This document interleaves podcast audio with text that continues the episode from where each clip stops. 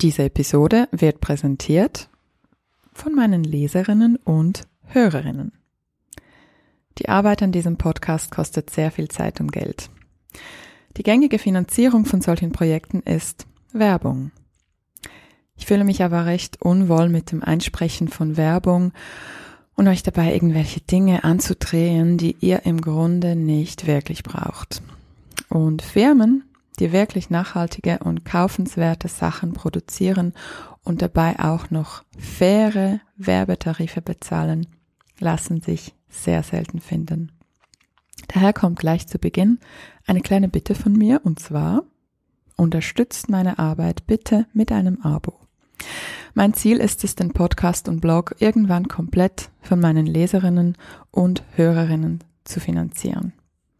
Mit eurer Unterstützung ermöglicht ihr somit, dass es diesen Podcast auch weiterhin gibt.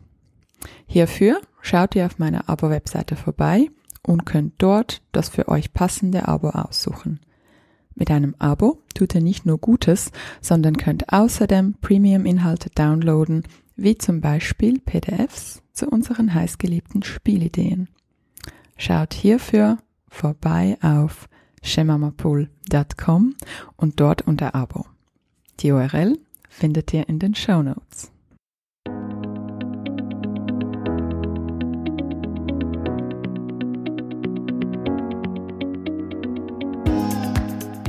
Hallo und willkommen zum Go Hug Yourself Podcast. Ich bin Ellen Giro, lebe in Zürich und bin Mutter von zwei unfassbar tollen Kindern, die viel zu schnell groß werden. Ich bin außerdem Sozialwissenschaftlerin und Journalistin. In diesem Podcast stelle ich Fragen, höre zu und versuche gemeinsam mit euch herauszufinden, wie das geht, sich selbst zu umarmen. Ich möchte verstehen, wie das mit der berühmten Selbstfürsorge und erfülltem Muttersein in unserer Zeit wirklich funktioniert und wie wir mit Erziehung die Welt verändern können. Schön bist du heute dabei. Los geht's! Meine heutige Gästin ist Franziska Schutzbach. Franziska Schutzbach ist Geschlechterforscherin und Soziologin. Sie ist auch feministische Aktivistin, Mutter von zwei Kindern und ziemlich neu auch Bestseller-Autorin. Und ich möchte dieses Interview mit einer kurzen persönlichen Geschichte einläuten, die vor acht Jahren an der Uni Zürich beginnt. Da saß ich hochschwanger in einer Vorlesung von Franziska Schutzbach. Wie ihr vielleicht wisst, habe ich Religion, Politologie und Ökonomie studiert und das war in unserem quasi in einer Ringvorlesung und es war für mich eine sehr spannende Erfahrung, in die Gender Studies reinzublicken und vor allem auch Franziska Schutzbach zuzuhören. Denn ich spürte irgendwie rein intuitiv, dass diese Frau ein förmliches Feuer in mir entfachte und ich war wirklich hingerissen und gleichzeitig dachte ich so, ja, schon total wichtig, MeToo und Aufschrei und der ganze Feminismus, aber für mich nur eine Frage der Organisation. Also ich habe es wirklich nicht mehr nötig.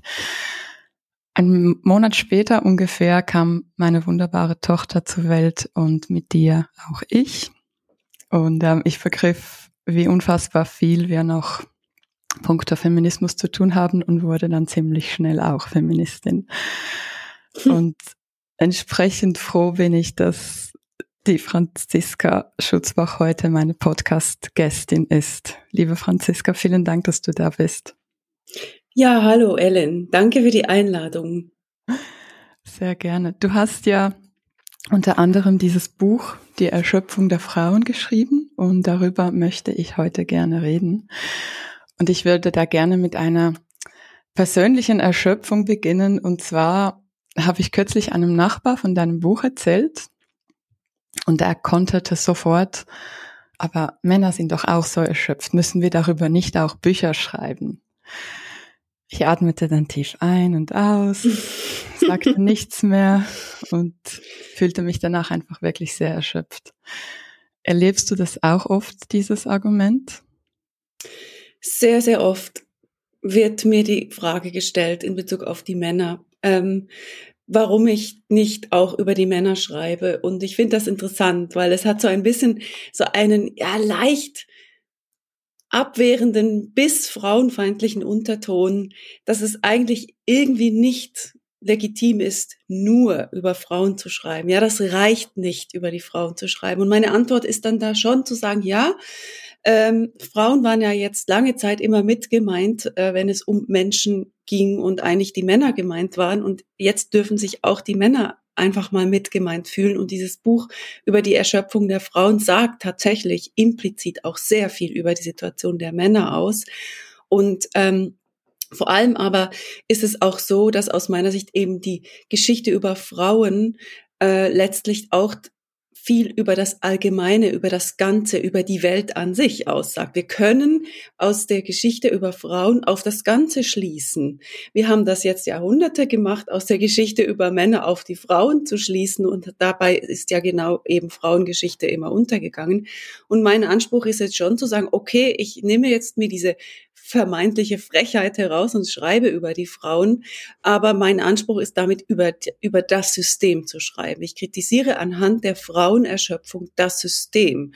Und ähm, wenn wir dann vom System ausgehen, äh, merken wir natürlich, dass die Männer auch erschöpft sind. Auf jeden Fall. Das will ich auch gar keinem Mann überhaupt jemals ab, abstreitig machen in der Leistungs, in der sogenannten Leistungsgesellschaft, äh, über die ich ja auch schreibe in meinem Buch, sind selbstverständlich alle Menschen erschöpft, wenn die Erwerbstätigkeit zum alles bestimmenden Maßstab für das menschliche Leben und für die menschliche Biografie wird und sich das gesamte Leben am Erfolg, am Geldverdienen ausrichten muss, sowohl für die Männer und mittlerweile auch zunehmend eben für die Frauen, dann ist das erschöpfend, weil ganz viele andere Tätigkeiten auf diese Weise eben ähm, dann marginalisiert, abgewertet, unter extremem Stress ähm, nebenbei noch ähm, ausgeübt werden müssen. Zum Beispiel Sorgetätigkeiten, die Versorgung von Kindern, sich kümmern um Nachbarn und alte Menschen. Und da sind wir dann schon bei der geschlechtsspezifischen Erschöpfung. Und vielleicht noch ein letzter Punkt ähm, als Antwort auf deinen Kollegen. Ähm, wir müssen eben schon feststellen, die Frauen arbeiten einfach mehr. Wenn wir die gesamte Sorgetätigkeit und die Erwerbstätigkeit der Frauen zusammenzählen, dann arbeiten sie mehrere Stunden am Tag mehr. Das ist einfach ein Fakt. In den USA arbeiten Frauen einen Monat mehr pro Jahr als die Männer. Im deutschsprachigen europäischen Raum sind es je nach Region, je nach Land zwischen zwei und fünf Stunden pro Tag, wo die Frauen einfach mehr und länger arbeiten, wenn man die Care-Arbeit dazu rechnet. Und das ist einfach auf eine spezifische Weise erschöpfend, wo eben Männer nicht auf die gleiche Art und Weise betroffen sind. Und mit dieser Reaktion, ich nehme an, du hörst das auch oft, dass man ja eigentlich auch über die Erschöpfung von Männern reden müsste. Ist das eigentlich Whataboutism? Also wenn man ein Thema zwar benennt, nicht drauf angeht und das Gespräch dann sehr gekonnt auf ein anderes Thema lenkt, ist das so ein rhetorischer Trick, der ähm ja, das ist ein sehr weit verbreiteter antifeministischer Trick. Also nicht nur antifeministisch, den sehen wir auch in anderen sogenannten Minderheitsdebatten zu Rassismus oder ähm, zu Homo- und Queerfeindlichkeit dass äh, so schnell Argumente kommen, ja, aber Weiße erfahren doch auch Diskriminierung oder eben Männer haben auch, äh, erfahren auch Sexismus, was im Einzelfall ja auch stimmt. Ja, also ich würde tatsächlich auch ähm, beipflichten, dass Männer in gewissen, zum Beispiel in Kitas zum Teil äh, Diskriminierung erfahren, wenn sie denn mal als Kleinkinderzieher ähm, arbeiten, zum Beispiel die Unterstellung, dass sie vielleicht pädophil sind. Ja, das würde ich schon auch als eine ähm, äh, auf eine, als eine äh, ein Vorurteil aufgrund von Geschlecht, ein negatives Vorurteil aufgrund von Geschlecht bezeichnen. Ähm, aber insgesamt ist es eben schon ein Problem, dass quasi die, die Gesamtmachtverteilung, die gesamtsexistischen Strukturen eben insgesamt zu Ungunsten der Frauen sind. Und diesen, dieses große Problem müssen wir benennen können, ohne immer gleich das Argument, ja, aber Männer sind auch von Gewalt betroffen oder sind auch Opfer. Ähm, ich, ich, ich denke, man, äh, man kann äh, hier viel äh, beisteuern, indem man es nicht als aber, sondern vielleicht als und framed. Im Sinne von, ja, wir haben äh, diese mh, hm, Geschlechterungleichheiten oder Sexismen oder frauenfeindlichen Strukturen, die, das müssen wir anerkennen, das zeigen alle Zahlen, dass Frauen äh, eben benachteiligt werden auf verschiedenen Ebenen, sei es äh, auf der Ebene von Geld und Ressourcen und Machtverteilung. Ähm, und wir müssen aber auch hingucken, wie Männer denn geschlechtsspezifische Benachteiligung erfahren. Also das und wäre mir hier wichtig, ähm, nicht das aber und äh, dieses quasi gegen, gegen die Situation der Frauen ausspielende. Und da gibt es ja zum Glück viele Männer, die, die das auch so formulieren. Also ich, ich, ich äh, in der Schweiz ganz konkret ist das zum Beispiel männer.ch, Markus Teunert, der seit vielen Jahren sehr wichtige profeministische, profeministisch orientierte Männerarbeit leistet, die das sehr wohl hinkriegen, die Belange und Situationen von Männern und Probleme von Männern zu artikulieren, ohne das irgendwie ähm, antifeministisch auszuspielen. Also das mhm. geht, das ist überhaupt kein Problem mit ein bisschen Wille und äh, Faktenkenntnissen. Und ich finde das auch ähm, sehr energetisierend, wenn ich mit Männern, mit Feministen solche Gespräche führen kann, einfach um zu spüren, dass das nicht ein Frauenthema ist. Weil ich finde schon ebenso dieses Whataboutism und diese sofortige Kritik. Ich habe auch sehr viel über Antirassismus in der Erziehung geschrieben. Mhm. Und ähm, ich habe da mal einen Mama-Blog-Beitrag auf Tagesanzeiger publiziert. Das hat irgendwie über 300 Kommentare und auch eben alles so, mhm. aber was ist denn mit mir? Ich erlebe doch auch Rassismus als weißer Mensch. Mhm. Und ich finde das oft so ermüdend und, und allgemein so diese aktivistische Arbeit. Und wenn ich so viele Aktivistinnen und Kämpferinnen beobachte, ich frage mich, woher, woher schöpft man da die Kraft? Wie ist das bei dir? Magst du da verraten, woher du die Energie immer wieder aufbringst, um weiterzumachen? Ja, das ist eine, eine gute Frage, die stelle ich mir auch fast jeden Tag und ich, äh, die Antworten fallen auch immer wieder sehr unterschiedlich aus. Ich habe auch nicht immer viel, also ich habe auch nicht immer Kraft. Ich habe auch viele Abschnitte und Tage, wo ich, also wirklich schle sogenannte schlechte Tage, wo ich, äh, wo mir die Kraft fehlt, wo ich auch denke, ich ziehe mich jetzt ins Private zurück und mache einen Garten und fertig und äh, versuche das Leben so weit zu genießen. Also der Rückzug ins Private ist für mich durchaus manchmal äh, eine Option, aber ich natürlich eine eine rhetorische oder ich würde es also, weil mich letztlich Aktivismus dann doch auch sehr glücklich macht oder das politisch sein, so anstrengend es ist, da hast du recht, es ist sehr, sehr anstrengend immer wieder, äh, aber so äh, energetisieren kann es eben auch sein, äh, weil ähm, es auch ermächtigend ist, ja, also weil man ja ins Handeln kommt und nicht einfach nur diese ungerechten Verhältnisse erträgt oder möglichst verdrängt, sondern es hat ja eine Ermächtigungs, es ist eine Ermächtigungsgeschichte immer wieder, sich den Raum zu nehmen, die Stimme zu erheben, ähm, Streiks zu organisieren. Also es gibt ja unterschiedliche Formen von Aktivismus. In meinem Fall ist es vor allem das Schreiben, ähm, eine aktivistische Form des Schreibens oder sogar eine aktivistische Form der Wissenschaft immer wieder äh, zu, zu entwickeln und zu entdecken. Das ist für mich wirklich auch, ja, ich würde sagen, es ist auch Therapie, ja. Also das hilft mir einfach, das, die, die Verhältnisse zu ertragen, weil ich dann damit ja auch Handlungs, äh, Macht oder Handlungsfähigkeit mir selbst äh, nehme. Und von daher überwiegt letztlich dann das, was Kraft gibt, gegenüber dem, was auslaugend ist am, an, an, mhm. an der, am Aktivismus. Für, für mich persönlich ist das so. Manchmal schlägt das auch in, um in wirklich Erschöpfung und dann muss ich wirklich Pausen machen, mich total zurückziehen, auch von Social Media und solchen Geschichten. Aber das habe ich auch zum Beispiel noch überhaupt nicht gut im Griff. Also wann genau ich wie Pausen brauche, da bin ich wirklich auch noch immer wieder am, am, mhm. am rausfinden, äh, was sind da gute Strategien, kann ich mir überhaupt erlauben, mich aus den sozialen Medien mal zurückzuziehen für einige Monate. Das ist ja gerade das kennst du ja als selbstständige ähm, Journalistin wahrscheinlich sehr gut auch diese diese Frage. Oh, wie gehst ja. du denn Wie gehst du denn damit um? Äh, Pausen ist ein riesengroßes Thema. Ich habe mir sogar überlegt, irgendwie mal ein Buch zu schreiben, das Mach mal Pause heißt, weil ich merke, gerade bei Frauen ist das noch viel, viel krasser, ähm, irgendwie unwillkommen, eine Pause zu machen. Ja. Und ähm, ja, also ich versuche schon auch Pausen zu machen und ich glaube, hier hat mir tatsächlich auch dein Buch, gab mir so viele Aha-Erlebnisse, weil eben diese, diese Verfügbarkeit, also ich, ich entziehe mich dieser Verfügbarkeit und mache meine Pause.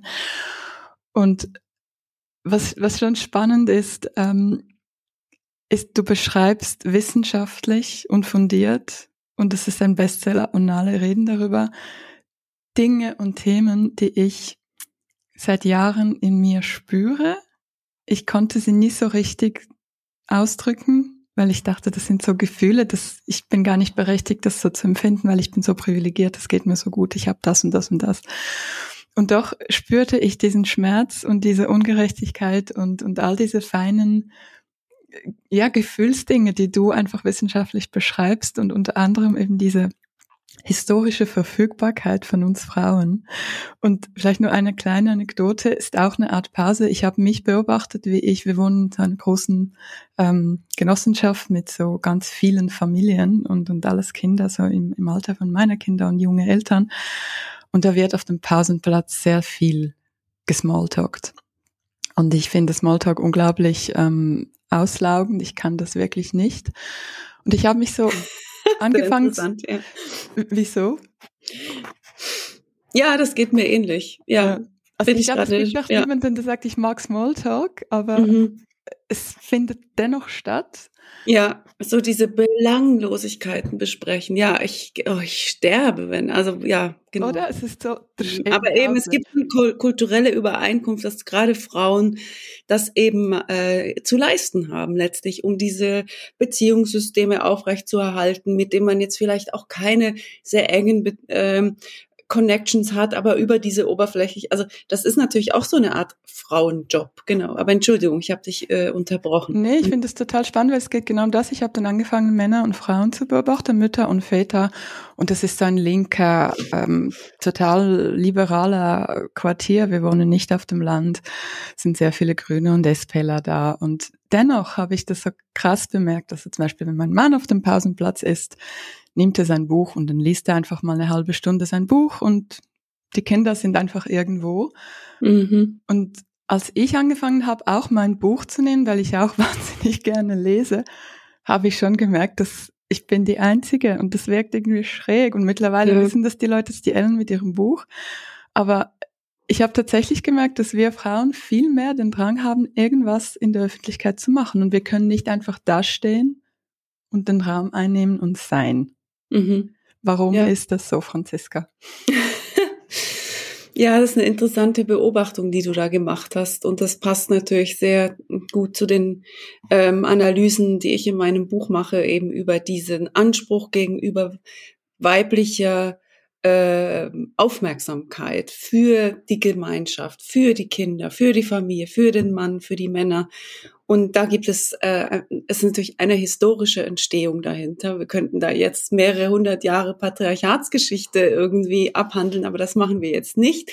Ähm, äh, es ist natürlich eben, hat sicher stark mit dieser Aufteilung von privat und öffentlich äh, während der Industrialisierung zu tun, äh, wo eben dann so quasi diese starke Geschlechtertrennung vor ungefähr 200 Jahren überhaupt erst so krass gemacht wurde. Also die Geschlechtertrennung gab es auch schon in der Antike, aber so richtig krass relevant gemacht wurde sie vor allem dann eben im Zuge der kapitalistischen Wirtschaftsweisen und Industrialisierung, wo quasi notwendig wurde, also weg von den Agrargesellschaften, wo alle so im gleichen Haus und Feld so ein bisschen alle zusammenarbeiten, dann diese Trennung, dass irgendjemand ja in die Fabrik gehen muss und wenn die Leute in der Fabrik schuften sollen, dann muss ja irgendeine andere Person dann eben das zu Hause sich um die Kinder kümmern. Also quasi durch diese Trennung von von äh, Arbeitsort und ähm, Reproduktionsort, also Familie. Diese Trennung äh, wurde eben quasi dann mit dieser Trennung wurde eben wurden Geschlechterideologien stark gemacht, um die zu legitimieren. Und da wurde dann eben auch diese Behauptung immer stärker gemacht, auch wissenschaftlich behauptet, Frauen sind eben von Natur aus ähm, zuständig für diese äh, Rolle der Gebenden, der sich aufopfernden, der äh, Fürsorglichen, das liegt in ihrer Natur und deswegen können wir das alles von den Frauen abverlangen und vor allem auch, dass sie das alles kostenlos machen, also unbezahlt im, und, und in einem massiven Abhängigkeitsverhältnis zu, zu, zu Männern, also ohne eigenständige ökonomische ähm, äh, Position und das ist eben so 18. bis 19. Jahrhundert. Das ist gar, noch gar nicht so lange her. Diese sogenannte weibliche Sonderanthropologie. Ähm, äh, Claudia Honecker, die Historikerin, hat das alles minutiös ähm, untersucht, wie quasi damals eine, ein ganzer Medizinkanon entstand, eine angeblich objektive Forschung, die behauptete, Frauen sind bestimmt durch Hormone, durch ihre Gebär und durch ihren Uterus, sie sind eben reduziert auf Gefühle, sie repräsentieren die Natur, sie repräsentieren das Kümmern. Das, das entstand genau in einer Zeit, wo, wo eigentlich auch sehr viele Ideen von Gleichheit zirkulierten, nämlich während der Aufklärung Aufklärung. Also das war ja sehr widersprüchlich. Also Rousseau zum Beispiel, der für die Gleichheit aller Menschen eingestanden ist. Aber die Frau ist eben nicht gleich. Die gehört da nicht dazu. Die darf keine politischen Ämter haben. Sie soll nicht äh, politisch gleichberechtigt sein. Und damit das legitimiert werden konnte, weil philosophisch ist es nicht legitimierbar, warum, äh, wenn alle Menschen gleich sind, dann die Frauen äh, nicht dazu zählen, hat man dann diese ganzen pseudonaturwissenschaftlichen Argumente erfunden, um eben zu sagen, äh, ja, Frauen haben auch ein kleineres Gehirn als die Männer äh, und, des, und sie haben eben den Uterus und deswegen ist ihre Rolle in dem, im Privaten. So mal, also jetzt wirklich sehr pointiert äh, und kurz äh, zusammengefasst. Und auf dieser Grundlage eben dieser Anspruch, Frauen sollen dauerverfügbar sein und ihre Arbeitskraft für die Bedürfnisse von allen, die irgendwie schwach und klein oder krank oder bedürftig sind. Das ist einfach ein genuiner Frauenjob und die gesamten sozialen äh, Angelegenheit einer Familie werden auch von Frauen organisiert. Die Familienfeste, die Geburtstage, das Zuständigsein für äh, kulturelle Rituale, die gemeinschaftsstiftend sind, wie zum Beispiel dran denken, dass die, die, die Tante Geburtstag hat, etc. Und das ist natürlich eine extrem tiefschürfende Prägung. Die ist einfach immer noch vorhanden, weil sie ist auch noch nicht ähm, äh, aus unseren Köpfen, selbst wenn wir eine faktische äh, gesetzliche Gleichstellung haben heute zum Glück, ähm, ist die einfach symbolisch und kulturell immer noch sehr tief verankert. Und Frauen identifizieren sich nach wie vor selbst sehr stark mit dieser Rolle. Und das ist natürlich entscheidend, dass wir das Gefühl haben, oder viele Frauen, natürlich auch nicht alle, wenn wir ein guter Mensch sein wollen, müssen wir gute Gebende sein. Und das ist so inhärent verknüpft. Eine guter Mensch für Frauen bedeutet, eine gute Gebende zu sein, dass uns quasi wir eine große Angst davor haben, an diesem Gebenden zu scheitern und dann nicht für gute Menschen befunden zu werden. Und deswegen dieser Druck, das auch machen zu müssen, weil das, da hängt unsere Existenzberechtigung davon ab. Während bei Männern, da, um nochmal auf die Männer zu kommen, die Existenzberechtigung sehr stark fokussiert ist auf Karriere, auf Geld verdienen, ja die kriegen ja die Krise, wenn sie das nicht hinkriegen. Wenn die nicht Geld verdienen oder arbeitslos werden, dann ist die Existenzberechtigung weg. Ja, das kann man vergleichen. Bei den Frauen ist quasi die Existenzberechtigung auf dieser Rolle der Gebenden sehr stark aufgebaut. Das hat sich jetzt verändert, weil sie auch zunehmend in die Erwerbstätigkeit gegangen sind aber es ist alles gleichzeitig. Und das ist genau der Erschöpfungsfaktor. Sie sollen jetzt die Superpower-Karrierefrauen sein, aber bloß keine Abstriche in der Rolle der Gebenden. Das hat man jetzt auch bei Corona gesehen, wie schnell sich die gesamte Gesellschaft auf die gebenden Frauen abstützt, dass die das Homeschooling übernehmen, dass sie pflegen etc. Genau, also diese Verknüpfung ist historisch und sie ist eben immer noch sehr, sehr präsent, trotz Wandel. Ja, ich glaube, ich habe ja viele Buchideen und irgendwann werde ich auch ein Buch schreiben und ein Titel könnte auch sein Halb befreit. Weil ich finde, wir sind so eine Generation, die eben so halb befreit ist. Ja, Eigentlich sehr gut. haben ja. wir alles, aber mhm. hier ist noch so viel, sind so viele Geschichten oder eben diese historische Verfügbarkeit, die du hier so wunderbar zusammengefasst hast, die damit begründet wurde, dass unsere Gehirne kleiner sind. Also eigentlich ist es ein Kampf gegen Fake News 1,0, gegen ja. das ganze Patriarchat ist ein Gerücht. Mhm. Und wir versuchen jetzt diese Geschichten neu zu schreiben, auch für uns selbst. Und ich finde das so eine, ja, ich finde das so eine krasse Arbeit, aber es ist auch nicht einfach, gerade so im praktischen Leben, als, als Mütter und als Ehefrauen. Und ähm, kannst du damit was anfangen mit diesem halb befreit? Ja, ich finde das einen sehr guten Begriff. Ja, wirklich. Also es, ich schreibe ja auch ein, einige Abschnitte in meinem Buch zu diesem Mythos der erreichten Gleichstellung, was so ein bisschen in die ähnliche Richtung geht. Ja, wir haben so quasi diese Erzählung.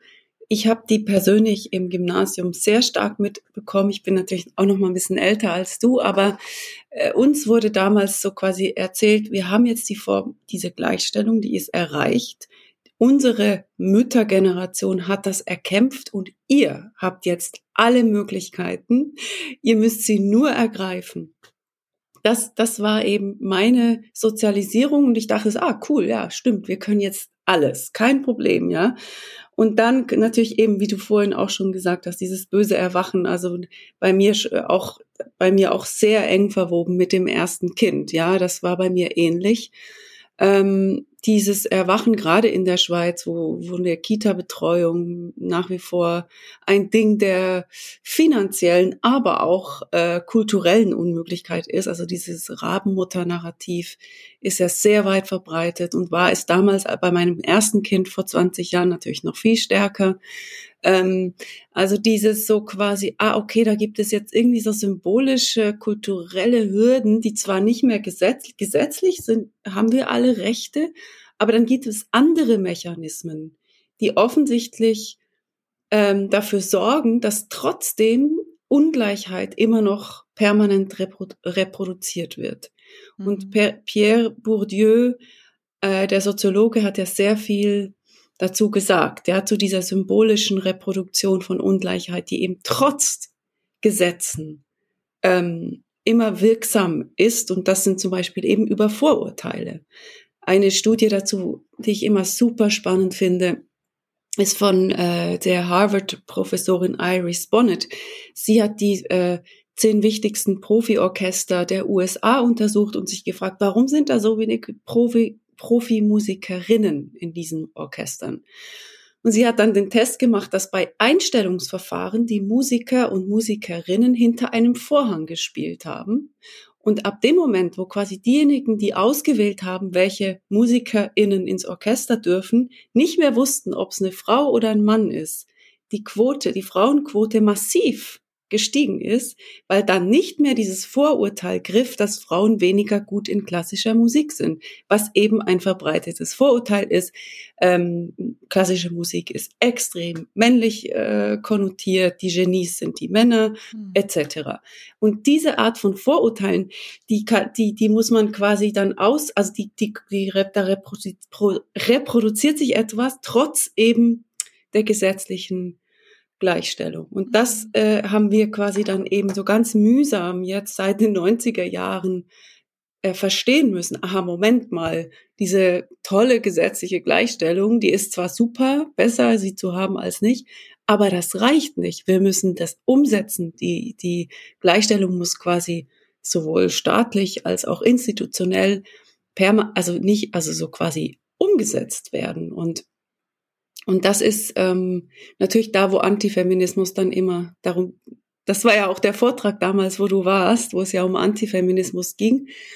Ähm, ja, wo Antifeminismus ganz gezielt diese Umsetzungsaufgabe des Staates immer wieder boykottiert. Also immer behauptet, ja, wir haben ja die gesetzliche Gleichstellung. Es sind ja alle frei zu machen, was sie wollen. Also brauchen wir keine staatliche Gleichstellungspolitik, die auch dafür sorgt, dass diese Gleichstellung real umgesetzt wird. Mhm. Aber eigentlich steht das äh, sogar in der Verfassung. Das dürfen wir nicht vergessen. In der Verfassung und in Deutschland im Grundgesetz steht, alle, äh, die Geschlechter sind gleichgestellt und ähm, der Staat ist verantwortlich für die tatsächliche Umsetzung der Gleichstellung. Das heißt, der Staat muss äh, intervenieren Quoten einführen, keine Ahnung, fördern, Mädchen fördern und so weiter. Das wird dann immer so von rechts als vermeintliche mhm. Diktatur äh, äh, dargestellt, so im Sinne von autoritärer Staat. Das ist totaler Blödsinn. Das ist urdemokratisch. Die reale Umsetzung von Gleichheitsprämissen,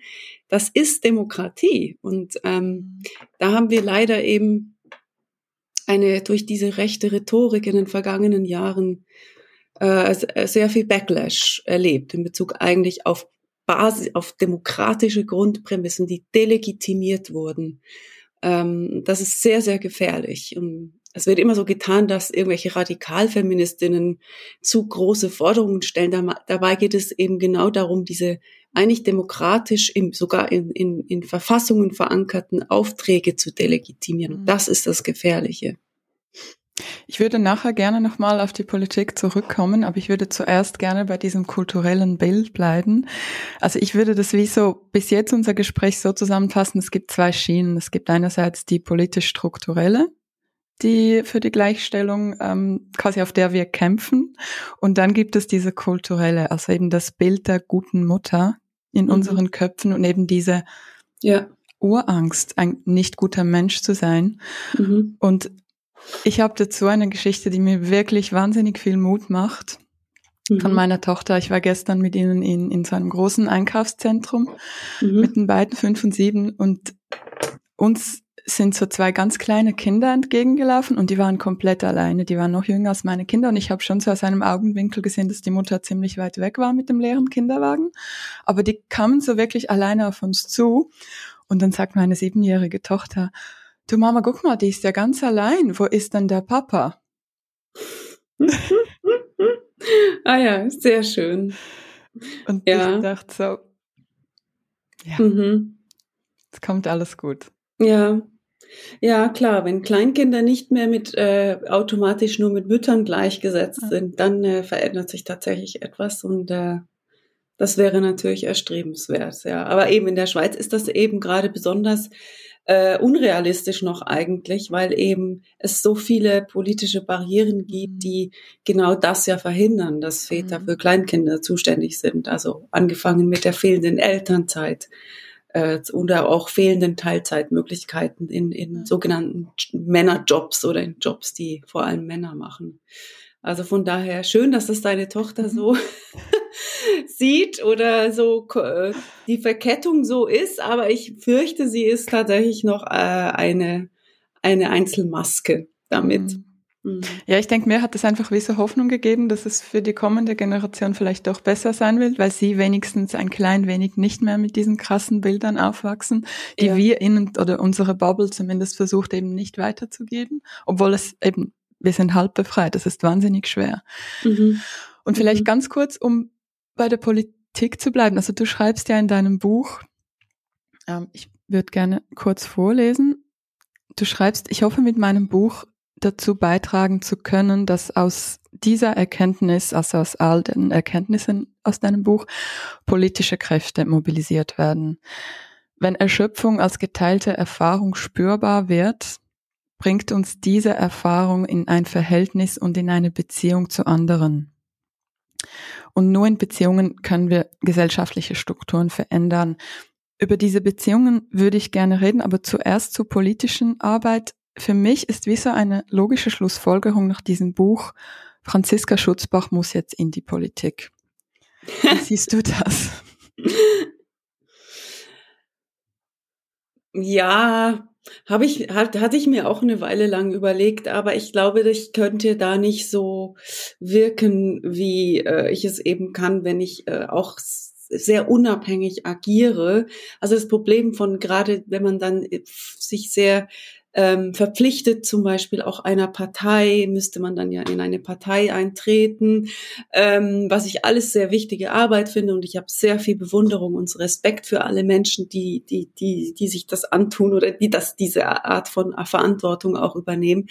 Aber dann ist man auch sehr schnell nicht mehr als unabhängig gelesen. Dann ist man einfach die, die, die grüne Politikerin, also mit einer äh, heimlichen politischen Agenda, die immer irgendwie vereinnahmt ist durch eben ein großes Ganzes. Und ich, ich habe das Gefühl, dass natürlich diese Unabhängigkeit auch als Wissenschaftlerin, aber auch eben als äh, Aktivistin ähm, mir ermöglicht, Gehör zu bekommen in sehr viel breiteren gesellschaftlichen ähm, äh, Zusammenhängen, als wenn ich dann so geframed wäre als eine bestimmte mhm. Repräsentantin von einer Organisation oder Institution oder eben Partei. Mhm. Also so habe ich und, und außerdem glaube ich, wäre ich auch nicht ne, nicht eine besonders gute Politikerin. Also weil ich eben auch sehr stark auf der Ebene von Analyse und Gesellschaftskritik mich verorte. Das das ist etwas, was ähm, ähm, also was, was auch aus meiner Sicht sehr oft fehlt, gerade in der Schweiz, wo man immer schon bei den Lösungen ist, also mhm. bevor man überhaupt das Problem verstanden hat, schon sozusagen sofort eine, eine, eine Ideologie von Machbarkeit und Nutzen und, und, und Lösung eigentlich hat, was aus meiner Sicht sehr, sehr neo, neoliberal und ja, im weitesten Sinne kapitalistisch ist. Also ähm, während ich eben schon finde, es gibt viel zu wenig ähm, äh, Bereitschaft vertieft, auch erstmal die zum Beispiel Machtverhältnisse der Geschlechter äh, und andere natürlich äh, Dinge zu verstehen, zu analysieren und sie wirklich durchzuarbeiten und dann ähm, wirklich auch auf, auf, auf differenzierte Art und Weise über, über Lösungen nachzudenken. Ähm, das heißt, in der Politik ist das ja dann sehr stark gefragt. Ja, du musst immer sofort, äh, jetzt haben wir das Problem, zack, bumm, braucht es eine mhm. Lösung. Und ich glaube, da wird, da wäre ich wahnsinnig schlecht drin. ja. I feel you. Also mein Mann ist ja Schweizer Politiker und ähm, das ist so ein Thema bei uns auch, wenn ich es einfach analysieren will, also unser privates Leben, da mhm. kommt sofort, und was ist die Lösung? Ich glaube, das ist auch so ein bisschen dieses männliche Bild, ja, ähm, dass man über Gefühle nicht spricht, sondern gleich mit Lösungen kommt, das ist natürlich auch sehr politisch. Ja, ja, ich finde das eine interessante Frage, ob das auch etwas Männliches oder zumindest maskulin gewachsenes ist, so ähm, ähm, es hat, es hat sicher verschiedene Ebenen. Also eben in der Schweiz gibt es natürlich auch sowieso einen sehr weit verbreiteten sogenannten Anti-Intellektualismus. Über das müsst, äh, das wäre nochmal eine völlig andere Gesprächssendung dazu. Aber ähm, dass quasi ähm, das Machen über dem Denken steht, ja, diese Idealisierung des Machertums, ja, das hat auch so eine eidgenössische äh, Geschichte, die ich auch sehr problematisch finde, ta ta also tatsächlich, weil auch so getan wird damit, als ob das Machen total frei vom Denken wäre. Jede Art von Praxis und Machen ist ja ideologiebasiert. Es gibt kein Tun ohne, hm. jetzt machen wir einfach mal. Ja, für mich ist das Machen wichtig. Ja, aber jede Art von Entscheidung, wie man etwas macht, basiert auf Ideen, Geschichte, also historischen gewachsenen Vorstellungen äh, auf, auf bestimmten Prämissen, das ist niemals ideologiefrei, das sogenannte, diese Idealisierung von Machen. Da wird auch so getan, als in dieser Höherstellung von Praxis, als ob eben ähm, wir das Denken nicht bräuchten. Dabei ist es, also gibt es keine gute Praxis ohne fundiertes Denken. Das geht, also ja, und auch diese Hochhaltung vom gesunden Menschenverstand ist ja oft auch so mhm. etwas, was ich für sehr problematisch äh, finde, weil genau so genau auch hier so getan wird, als ob nicht dieser Menschenverstand nicht hochgradig historisch und situativ geframed wäre. Was, wenn nicht der gesunde Menschenverstand ist total geprägt von den jetzigen Machtverhältnissen, von Ideologien. Es gibt keinen gesunden Menschenverstand einfach so. Also das ist auch so eine komische äh, Vorstellung, dass der Mensch unabhängig von irgendwie Gesellschaft, von Macht, von Geschichte mhm. einfach so aus sich selbst heraus kennt, was, was jetzt rational richtig ist. Mhm. Jenseits von Wissenschaft, jenseits von Ideengeschichte. Und das ist einfach totaler Blödsinn. Es ist einfach faktisch falsch. Jeder gesunde Menschenverstand ist zutiefst geprägt von anderen, von Prämissen, von Wissen, von Wissenschaft. Mhm. Also, ja. Ja, das sind das alles diese Geschichten, die wir uns immer weiter erzählen. Und ich finde das auch so spannend in Bezug auf Erziehung, weil da kann man das ja wirklich beobachten, dass die Kinder diese Geschichten, die wir ihnen erzählen und äh, ganz schnell dann mal auch alle anderen, wie sie das so wie ein Schwamm aufsaugen und weitergeben. Mhm. Und ja, ich finde das, ich finde das schon auch sehr spannend. Um, um bei der Kindererziehung zu bleiben, hast du gewusst, dass der verstorbene Remolago hat mal ein großes Interview zu, zu Pädagogik und Montessori-Pädagogik gegeben und er hat gesagt, seine Montessori-Schule, glaube ich, irgendwo im Zugersee sei einfach die beste Schule, die er je gesehen hat. Es ging da auch so um das Schulsystem und ähm, Unterdrückung auch von Kindern durch die Erziehung. Und er hat am Ende des Interviews gesagt, dass er sich eigentlich für die Schweiz eine Mütterpartei wünschen würde, die sich für echte Anliegen von Kindern einsetzen würde. das sollen schon wieder die Mütter erledigen. Ja, nee, nicht so die Mütter erledigen, sondern einfach, dass es halt eine politische Stimme braucht. Mhm. Es muss ja nicht nur von Mütter sein, die Partei, aber so wirklich eine Partei, die sich für diese Anliegen ähm, einsetzt. Und ich ja. fand den Gedanken eigentlich ganz gut und ich habe auch mit der Mara Rickley ähm, viele Gespräche geführt. Mhm. Und da haben wir auch schon eben gesagt, weil ich habe die Wahlkämpfe von meinem Mann zweimal begleitet und habe da einen schönen Einblick. Und wir haben auch schon so gesagt, falls wir eine Liste aufstellen, würden wir dich zu Oberst nehmen, wenn das für dich okay ist. Aber ich, okay. das können wir vielleicht noch. Ja, alles klar. Vielleicht ich weiß allerdings nicht, ob ich es so gerne, ich weiß allerdings nicht, ob ich so gerne Mütterpartei nennen würde. Ja, was wäre dann für dich eher so der Name? Ach, ach, das kann ich jetzt so auf die Schnelle nicht sagen, aber ich finde es halt auch so, das Framing, so quasi die Mütter sollen schon wieder zuständig sein für das, das Kindwohl-Thema. Mhm. Ähm, so, also so. Mhm. Es ist ja ein gesellschaftliches Thema. Die ganze Gesellschaft, es ist im Interesse der G mhm. Gesellschaft insgesamt und nicht nur von Müttern.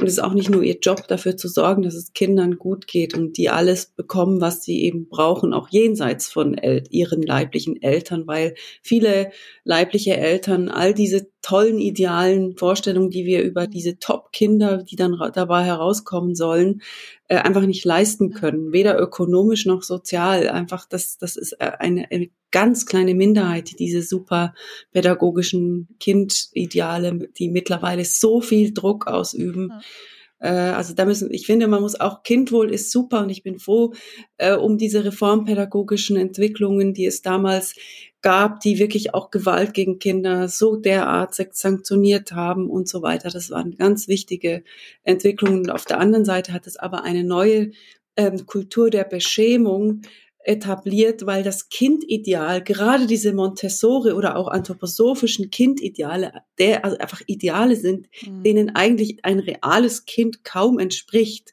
Ähm, also musisch und individuell perfekt entwickelt und so. Also es wurden so Kindideale zum Teil installiert. Und ich bin jetzt keine Pädagogin, also Verzeihung vielleicht für die etwas zu kurz greifende Kritik. Ähm, Kindideale installiert, die da, die quasi etwas an den realen Kindern und wie die leben total vorbeizielen aber wiederum äh, einen enormen Druck auf die Eltern ausüben, die Kinder richtig zu fördern und perfekte mhm. Bedingungen zu schaffen und eigentlich eine gesellschaftliche Aufgabe durch diese Kindideale wieder massiv auf die Schultern von Eltern und vor allem natürlich von Müttern mhm. zurückverlagern, wo eigentlich die Gesellschaft in den vergangenen Jahren sich ja zunehmend verabschiedet aus dieser Verantwortung, Sozialstaat abbaut, äh, sich um die realen Kinder einen kümmert.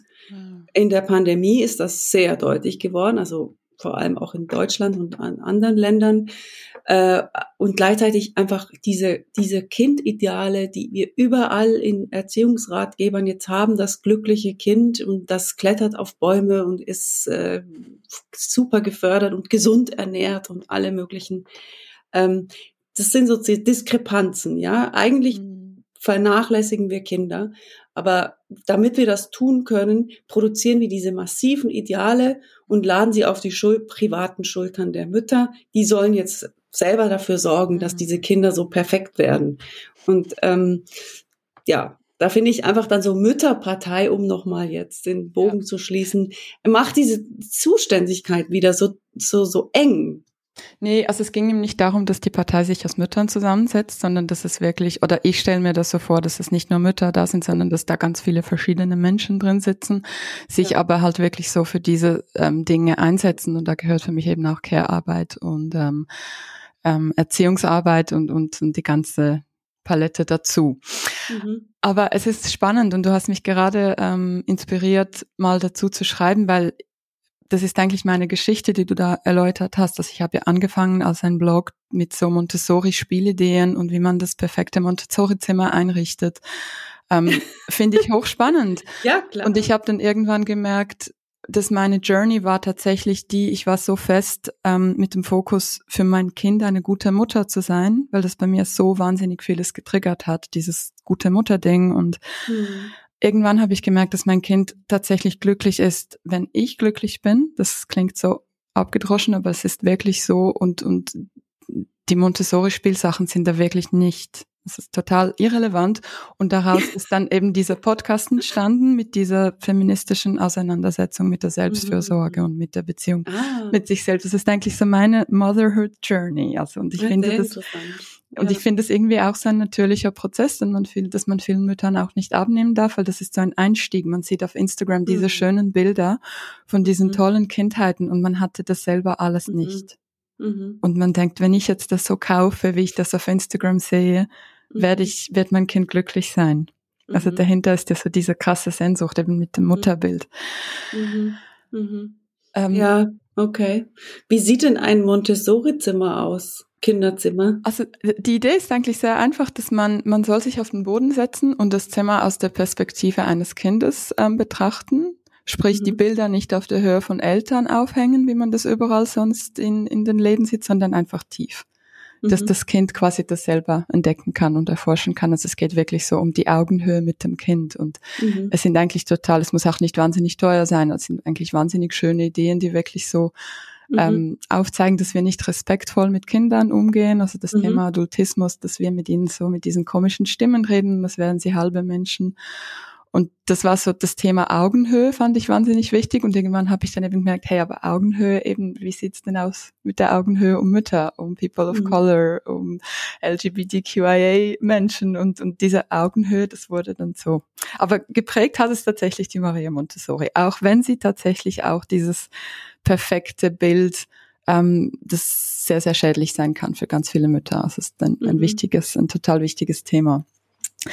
Ich würde dennoch gerne, es sei denn, du hast jetzt gerade einen Gedanken dazu. Nein, nein, ich habe ja auch ein Kapitel in meinem Buch zu diesem Kindideal, wo also genau, wo wo eben, äh, soweit ich mich richtig erinnere, ich habe das Kapitel schon länger nicht mehr gelesen selbst, aber äh, weil ich es auch oft nicht an meinen, nicht unbedingt an meinen Lesungen äh, bringe, aber genau das Kindideal von bestimmten reformpädagogischen Bewegungen ein sehr normatives Ideal ist, was sich eben, was weniger da, die, eben nicht von den realen Kindern, die es gibt und deren Probleme, sei es deren Migrationshintergrund, sei es mhm. Schichtfragen, äh, Armutsfragen, soziale Fragen, nicht von den realen Kindern ausgeht, sondern ein ideales Kind, wie es sein sollte, im Gepäck mitführt, ein sehr normatives Bild. Und das ist wirklich problematisch und da müssen wir auch sehr äh, eben auch in Bezug auf sehr viele Erziehungstipps auch äh, kritisch sein. Also mhm. für welche Kinder sind denn überhaupt so oder werden jemals so und wie, wie müssen sich die pädagogischen Konzepte denn ändern, wenn wir eben von den realen Situationen der real Leben existierenden Kindern ausgehen? Was mhm. brauchen jetzt die denn? Die brauchen vielleicht wirklich nicht so sehr ein Montessori-Zimmer. Also so sehr ich die Idee jetzt, jetzt auch nicht völlig falsch finde, aber mhm. weiß ich nicht. Ja. Genau. Nee, ich war nicht so fest mit der Pädagogik selber. Ich war wirklich so mit ja. diesem, mit diesem Stream von Montessori für zu Hause und einfach mit dem, mit den Spielideen, mhm. auch wie man mit Kindern achtsam spricht und eben nicht so von oben herab mit den Strafen und Lob und mhm. so weiter. Aber ich glaube, da schweifen wir ja. viel zu fest. Ja, genau. Ich würde gerne bei der historischen weiblichen Verfügbarkeit bleiben im Kontext des Mutterseins.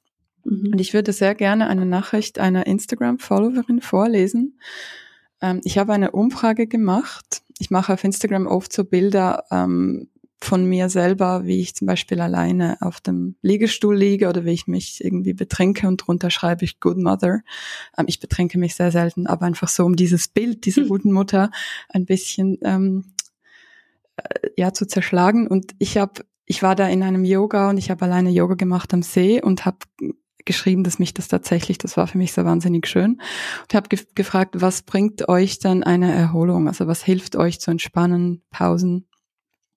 Und eine Leserin hat geschrieben, Kapitelchen, alleine sein. Mhm. Also groß geschrieben, alleine sein, alleine zu Hause, alle weg und ich weiß, sie kommen nicht gleich wieder. Dann kann ich runterfahren und entspannen, mich in ein Buch vertiefen und dann schreibt sie, mein Mann versteht es nicht. Er schickt mich ins Schlafzimmer zu entspannen und versteht nicht, warum ich das eben nicht kann. Und für sie ist es ganz wichtig auch zu wissen, wenn sie außer Haus gehen, ich weiß, dass sie nicht gleich wieder nach Hause kommen. Also die genaue Zeitangabe, wie viel Zeit sie quasi alleine hat, braucht sie zum Entspannen. Mhm. Ähm, du, beschreibst das ja auch in deinem Buch. Kannst du dieses Phänomen, ähm, weil ich habe das dann auch in den Stories geteilt und es gab ganz viele Reaktionen drauf, so hey, genau das ist das, diese Me-Time. Wie erklärst du dieses Phänomen aus wissenschaftlicher Sicht? Vielleicht so für stilldemente Eltern. Ja, also ja, also äh, wir wissen eben aus der ähm, Feldforschung zu Familie und Paarbeziehungen, Heteropaarbeziehungen, dass Frauen sehr wenig Zeit für sich alleine haben. Also das Alleinsein ist wirklich ähm, sehr selten im Leben von Frauen mit Kindern und aber eben auch äh, im Leben von in, von heterosexuellen Pärchen.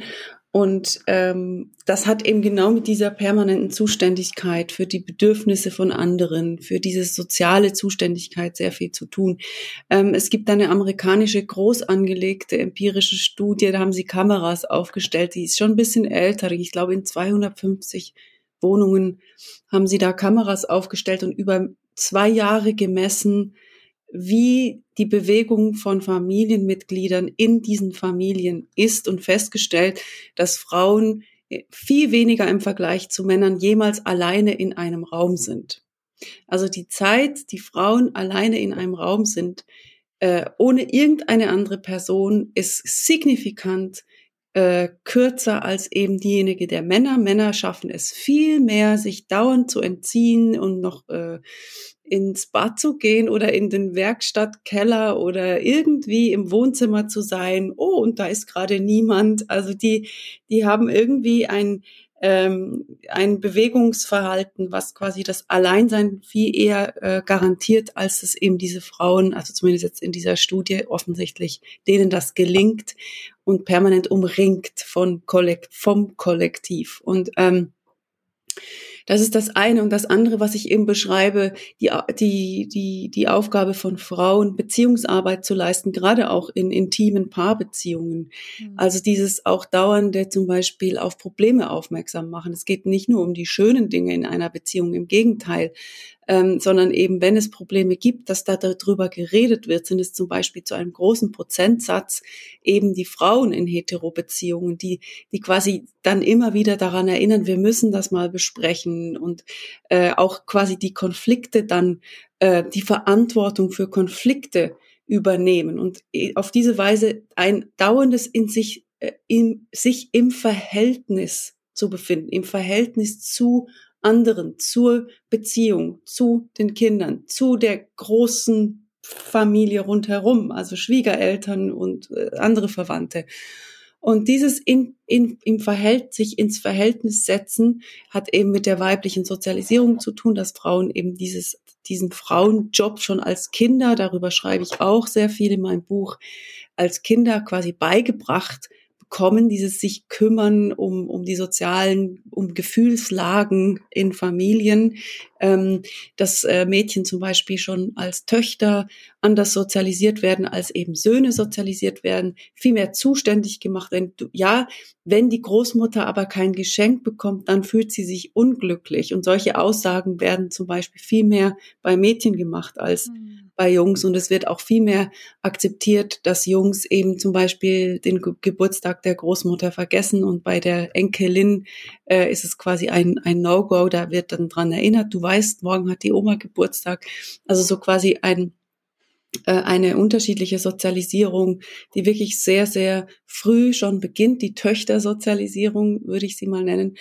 Und daraus resultiert dann aus meiner Sicht eben das viel größere Verlangen von Frauen, alleine zu sein, weil sie es so selten haben, weil sie wirklich echte und tiefe Verausgabung und Erschöpfung in diesem Beziehungshandeln erfahren, in diesem permanenten Beziehungshandeln, dass dann eben auch das Bedürfnis ganz massiv ist, auch Zeit alleine zu haben, viel mehr als die Männer, das sagen auch Studien.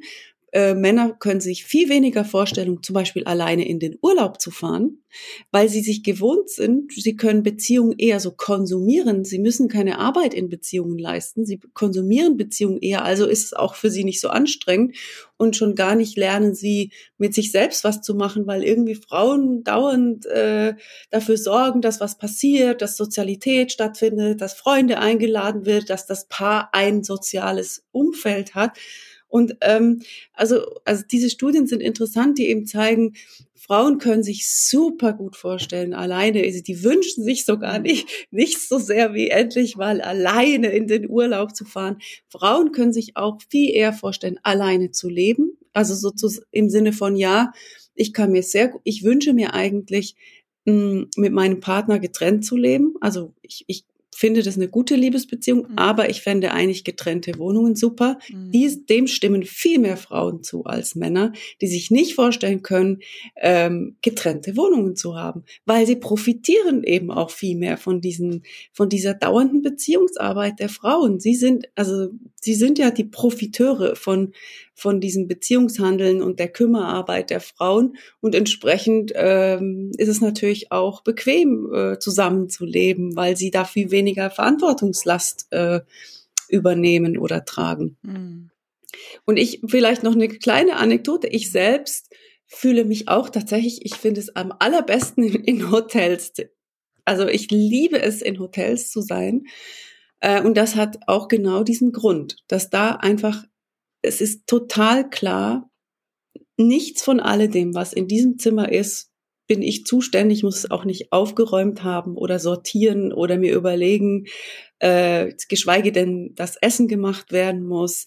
Ähm, ich alleine im Hotelzimmer, das finde ich, das finde ich wahnsinnig großartig erholsam. Da kommt bei mir wirklich so diese komplette, jetzt bin ich einfach nicht zuständig, mhm. weder für den Raum noch für einen anderen Menschen. Also ich finde das wirklich für mich einen riesigen Erholungsfaktor, ab und zu allein ins Hotel zu gehen. Ich habe jetzt das Glück, einen Beruf zu haben mit Lesereisen, wo das quasi automatisch immer wieder der Fall ist. Wenn das nicht so wäre, dann würde ich dafür sorgen, mir das immer wieder zu genehmigen, alleine ins Hotel zu gehen. Wow. Ich verstehe, warum du nicht in die Politik willst. Ja. Alles klar, da wird das nicht mehr der Fall sein. Da bleibst du lieber bei den Büchern. Ja, genau. Ja, ich kann das sehr gut nachvollziehen. Ich habe äh, mir das jetzt auch regelmäßig ähm, vorgenommen zu machen und ich habe im September mein nächstes Weekend mit mir selbst in einem Hotel. Und mhm. ähm, ich finde das immer auch so ambivalent. Also ich habe das erste Mal das gemacht, irgendwie nach vier Jahren Mutter sein. Und ich war da wirklich, also ich habe geweint, als ich mich von meinen Kindern trennen musste. Ich war so traurig und, und gleichzeitig war das für mich das Schönste und Erholsamste. Und deshalb eben halb befreit. Es ist nicht einfach, weil es ist mhm. eben, es tut uns gut, aber es tut auch gleichzeitig, ist es eine immense Arbeit, ähm, dieses Loslassen und von, sich von diesen Bildern verabschieden, die in unseren Köpfen sind. Mhm. Und äh, was ich auch noch so ein Thema. Und vor allem muss man sich auch überhaupt leisten können, ja, diese Freiräume. Also Hotel äh, ist ja auch schon wieder eine absolut privilegierte ähm, Ausgangslage, das sowas überhaupt in Erwägung zu ziehen, geschweige denn zwei Wohnungen äh, zu überlegen, sich zwei Wohnungen zu leisten. Ähm, also da ist natürlich dann gibt es, das war ja gerade auch im Zuge von Corona, ist das nochmal massiv äh, an die Oberfläche geraten, wie eben Wohnraum hier auch für Frauen ein Riesenproblem ist und natürlich gerade auch in eher ärmeren, von Armut betroffenen Familien, die in sehr, sehr kleinen Wohnungen leben, wie das dann wiederum ein Challenge war in, während Corona, diese Kinder einfach plötzlich alle den ganzen Tag zu Hause, wie äh, die ganze Familie zu Hause war, was ja dann auch zu teilweise Zunahme von Gewaltstatistiken wieder geführt hat, was ja auch nicht weiter überrascht ist, wenn Menschen eigentlich in unzumutbaren Lebensverhältnissen leben, wo einfach kein Platz und keine oder sehr wenig Platz und sehr wenig Ausweichmöglichkeiten sind. Und ich denke, da müssen wir eben, wenn wir über die Erschöpfung der Frauen sprechen, auch wirklich über mhm. Lohn und Einkommen sprechen, weil ähm, gerade Menschen mit niedrigem Einkommen, zum Beispiel ähm, sich keine Wohnungen leisten können, in denen auch nur im Ansatz eine Möglichkeit für Rückzug mhm. für irgendjemanden in einer Familie ähm, besteht. Und diese Erhöhung der letzten Jahrzehnte von Mietpreisen und gleichzeitig das Nicht-Ansteigen der Löhne, also in der Schweiz ist es nochmal ein bisschen anders. Ich spreche jetzt auch wirklich von deutschsprachigen Raum. Mhm. In Deutschland äh, ist es so, dass die Löhne der unteren Mittelklasse einfach nicht angestiegen sind und die Mietkosten ins Unendliche explodiert sind. Also da müssen wir wirklich auch ähm, wenn wir über das Alleinsein oder die mhm. Möglichkeit, sich von Care-Arbeit zu erholen, sprechen, über, über die Löhne reden. Die Löhne sind einfach zu niedrig, um ein menschenwürdiges Leben leben zu können für sehr, sehr viele Familien. Total. Und das, ich glaube, das schätze ich auch so an deiner Arbeit, dass du eben diesen, diesen Weitblick hast und immer wieder auch von diesen Privilegien sprichst, also auch diesen intersektionalen Gedanken, das, mhm. spüre ich ganz stark in deiner Arbeit und ich finde das wahnsinnig wichtig, dass wir darüber reden. Und ich muss auch ehrlich sagen, dass ich damit auch oft, äh, es geht zwar nicht um mich, aber ich versuche auch ganz fest diese Themen zu pushen, weil ich eben wie so denke, das ist ja mein Privileg. Also ich meine, wir sind hier ähm, in meinem Schreibatelier. Ja, das ist so mein Zimmer für mich allein. Ich habe das per Zufall ähm, kurz vor dem Lockdown, vor dem ersten Lockdown diesen Raum bekommen. Das ist in der Altstadt und da kann ich die Tür zumachen und das ist mein Schreibatelier. Es hat ein Bett. Und ich sage immer, äh, meine Ehe hätte die Pandemie nicht überlebt, wenn ich diesen Raum mhm. nicht hätte. Und das ist ein riesengroßer ja. Luxus, weil ich ging dahin, ich habe da geschlafen, ich habe da geweint, ich habe da geschrieben und mhm. ähm, und, und ich sage dann auch immer, ich, ich habe so ein bisschen ein schlechtes Gewissen davon zu erzählen, weil ich weiß, was mhm. für ein unglaubliches Privileg ist. Ich habe jetzt das große Glück, dass das nicht so teuer ist und ich mir das als freischaffende Journalistin und die junge Unternehmerin leisten kann. Aber es gibt mir dann immer so, ja, so ein Gefühl von eben meine Privilegien und ich versuche halt, diese Privilegien eben so zu nutzen, dass ich Themen aufgreife, von denen auch weniger privilegierte Menschen ähm, betroffen sind. Ich glaube, ich mache das viel zu wenig. Wie gehst du damit um? Kannst du diese, kennst du diese Gefühle auch? Von Privilegien haben und, und das irgendwie so ein schlechtes Gewissen zu haben dafür? Oder das? Ja, ja, also schlechtes Gewissen, ja. Mm. Ja, ich, ich finde es nicht so. Ich versuche das auch so ein bisschen umzumünzen in eben produktive Zugänge. Also ich finde, das schlechte Gewissen ist nicht so besonders ähm, hilfreich, sondern mhm. ähm, ich versuche halt so quasi aktiv zu sein und diese Privilegien auch relativ direkt einzusetzen für für ähm, bestimmte Sichtbarmachung von eben Ungleichverhältnissen, die auch über meinen eigenen Horizont hinausgehen. Ähm, also dieses permanente Bemühen darum, eben äh, die äh, Perspektive zu erweitern und immer noch mal zu gucken, wie geht es denn äh, Menschen, die eben ganz andere Ausgangslagen als ich selbst habe. Was muss man da berücksichtigen bei einer Analyse über Erschöpfung, aber auch ganz generell? Also ich versuche das schon so direkt die Energie dort reinzugeben und nicht zu viel Energie ins schlechte Gewissen, weil ähm, also ich denke mal auch äh, historisch gesehen waren es natürlich oft oft so in, in sozialen Bewegungen, dass erstmal diejenigen auch äh, die Möglichkeit haben, Forderungen zu stellen oder sich zu organisieren, die vielleicht ein Minimum an, an Absicherung oder Privilegien eben haben, weil sonst könnten sie nicht an äh, sich organisieren etc. Also ich denke, das ist auch so eine Art von Dilemma, aus der wir auch nicht so mhm. wirklich äh, uns nicht auch die ganze Zeit dafür grämen müssen, sondern es ist einfach so, dass diejenigen, die schon ein bisschen mehr Privilegien haben, oftmals auch dann dafür diejenigen sind, die halt in der Lage sind, überhaupt Missstände zu, aufzuzeigen, die nicht gleich alles riskieren, wenn sie das machen.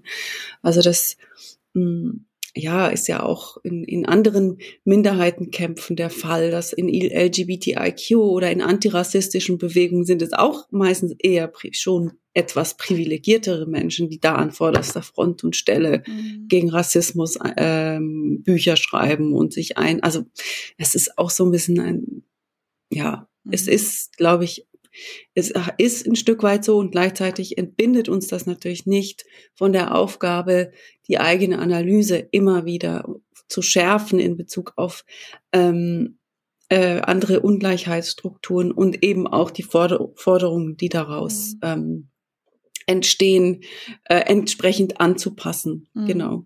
Ja, und eben auch dieses immer wieder, das hast du jetzt ja auch aufgenommen, einfach diese Privilegien auch erwähnen und eben über andere ähm, mhm. Lebensrealitäten zu reden, dass eben nicht alle die Möglichkeit haben, wie wir jetzt in ein Hotel zu gehen. Ich finde das einfach mhm. diese ja, Reflektiertheit weiß ich wahnsinnig zu schätzen in deiner mhm. Arbeit. Mhm. Wobei eben, ich möchte auch nochmal das, den Begriff der Privilegien auch nochmal ein bisschen differenzieren. Ja, es ist ja nicht so entweder oder. Es ist nicht mhm. so, wie ein, entweder ist man privilegiert oder nicht privilegiert, sondern oftmals geht ja durch ein und dieselbe Person Privilegierung und Nicht-Privilegierung. Mhm. Also ich kann als ich ich ich habe sozusagen mit einem bürgerlich weißen Hintergrund gewisse Privilegien. Auf der anderen Seite habe ich vielleicht, also ich, ich jetzt mal potenziell vielleicht drei Vergewaltigungen erlebt oder äh, bin lesbisch. Und habe auf dieser Ebene sehr viel Diskriminierungserfahrungen und, und Nichtprivilegierung. Also durch ein und dieselbe Person kann mhm. sowohl Privilegien als Nichtprivilegierung äh, hindurchgehen. Also das, äh, das, das müssen wir immer auch sehr differenziert betrachten, dass wir nicht in so eine komische Opfer Konkurrenz hineingeraten im Sinne von, das sind jetzt alles die Privilegierten und das sind alles die Nicht-Privilegierten, weil das ist einfach nicht, ähm, das ist einfach äh, unterkomplex.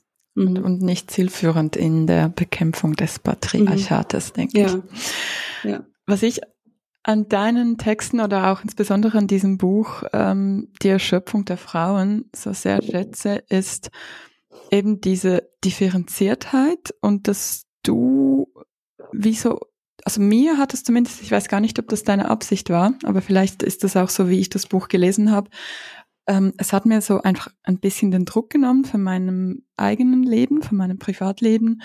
Und zwar, was mich im Moment auch stark beschäftigt, ist die Erschöpfung der Frauen in Bezug auf diese Beziehungsarbeit, die du vorhin erwähnt hast. Weil wenn, wenn man das so liest und einsieht, dass, dass die Männer sich eben dieser Beziehungsarbeit, äh, oft sind es ja auch die Frauen, die zur Paartherapie gehen, die den Paartherapeuten suchen, die den Termin ausmachen. ja, genau. Auch die, die sich trennen. Es gibt auch eine interessante Studie, dass äh, Frauen am Ende meistens die sind, die dann wirklich die Trennung vollziehen in einer längst dysfunktionalen Beziehung, also auch den letzten Schritt machen, um das wirklich durchzuziehen. Genau. Es sei denn, der Mann auch. hat eine Affäre und die Frau dort macht Druck oder? Mhm. Das ist dann auch die ja. andere Frau, die diese Beziehungsarbeit ja. macht. Ja. Ja. Und das, das birgt natürlich auch viel Potenzial, um so die eigene Beziehung anzusehen und zu merken, hey, krass, ähm, was ist denn eigentlich los mit meinem Mann?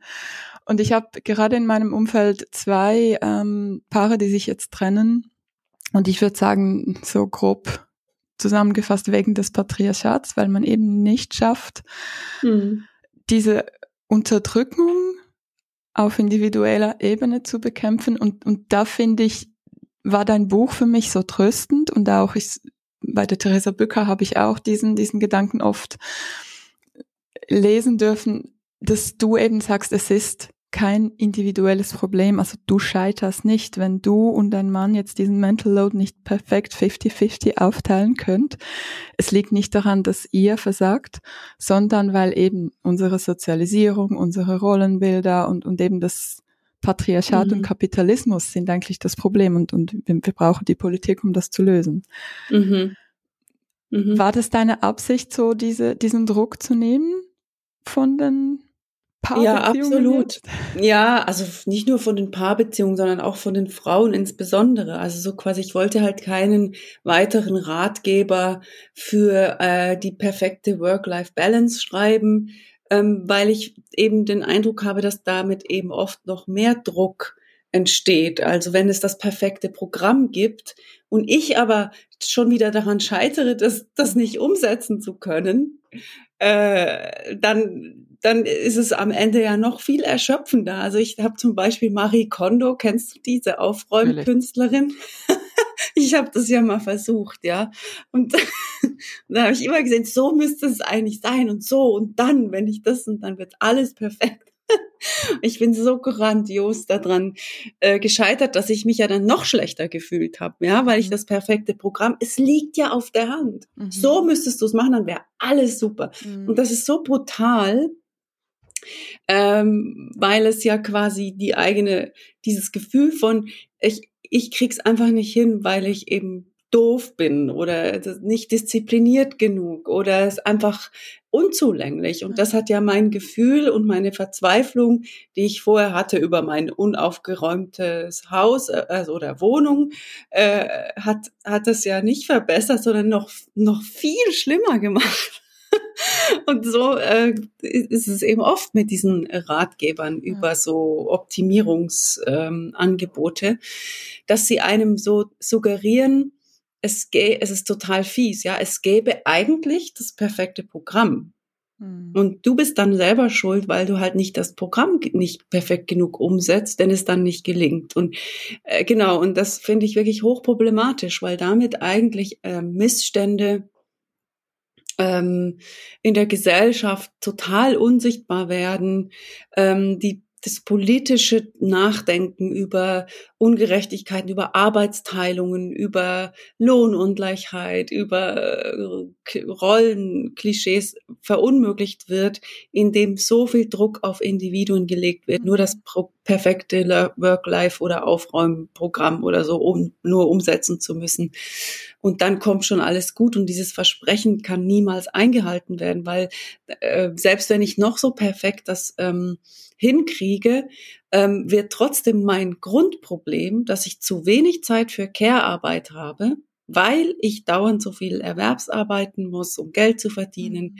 weil ich alleinerziehend bin und äh, das System total alleinerziehendenfeindlich ist. Also ich nenne jetzt nur Beispiele, weil äh, äh, weil ich ein Kind mit Behinderung äh, habe, mit besonderen Bedürfnissen und das einfach keine ausreichenden Betreuungs- und Angebote für dieses Kind gibt. Das wird das nicht lösen, wenn ich Marie Kondo umsetze. Es wird diese Erschöpfung in Bezug auf diese Themen nicht, nicht lindern am Ende des Tages.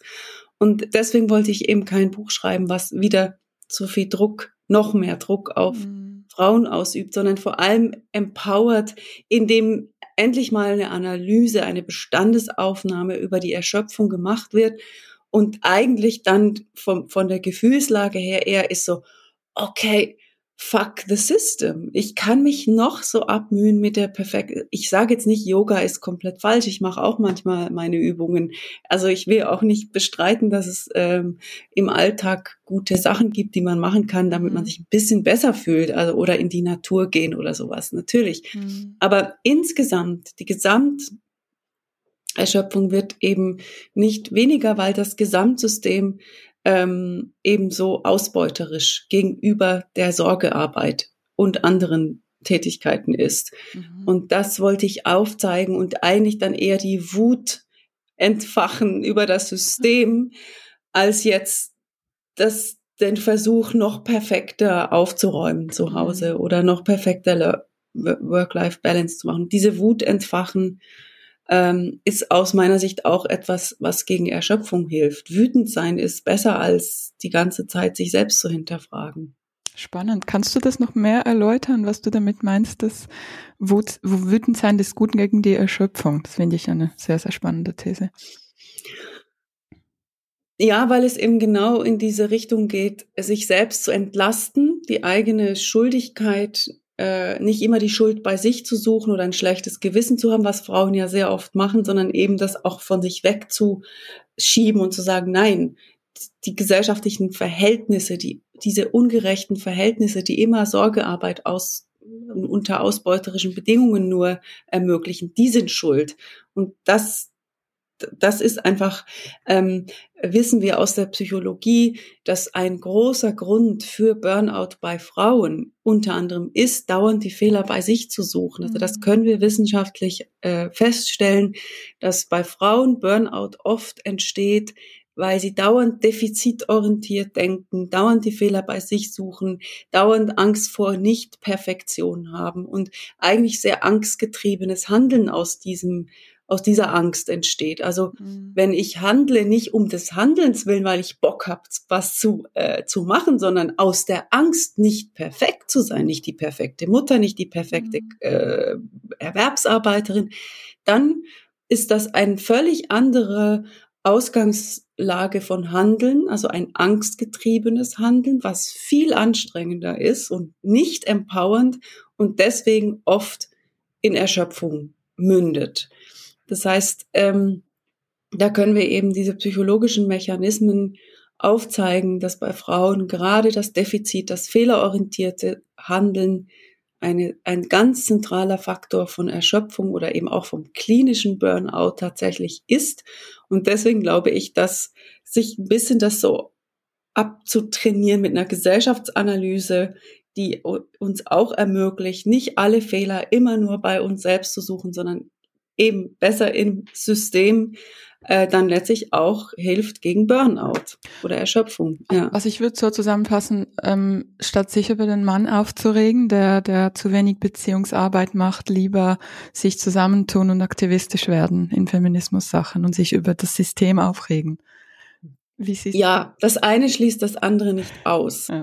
Also ich, es ist natürlich auch in Beziehungen, in, die, in denen toxische Mechanismen äh, greifen oder äh, Frauen einfach äh, sich eigentlich wünschen, dass es gleichberechtigter wird. Also da kommt man ja nicht darum herum, diese mhm. Kämpfe nicht tatsächlich auch in der privaten Beziehung auszufechten.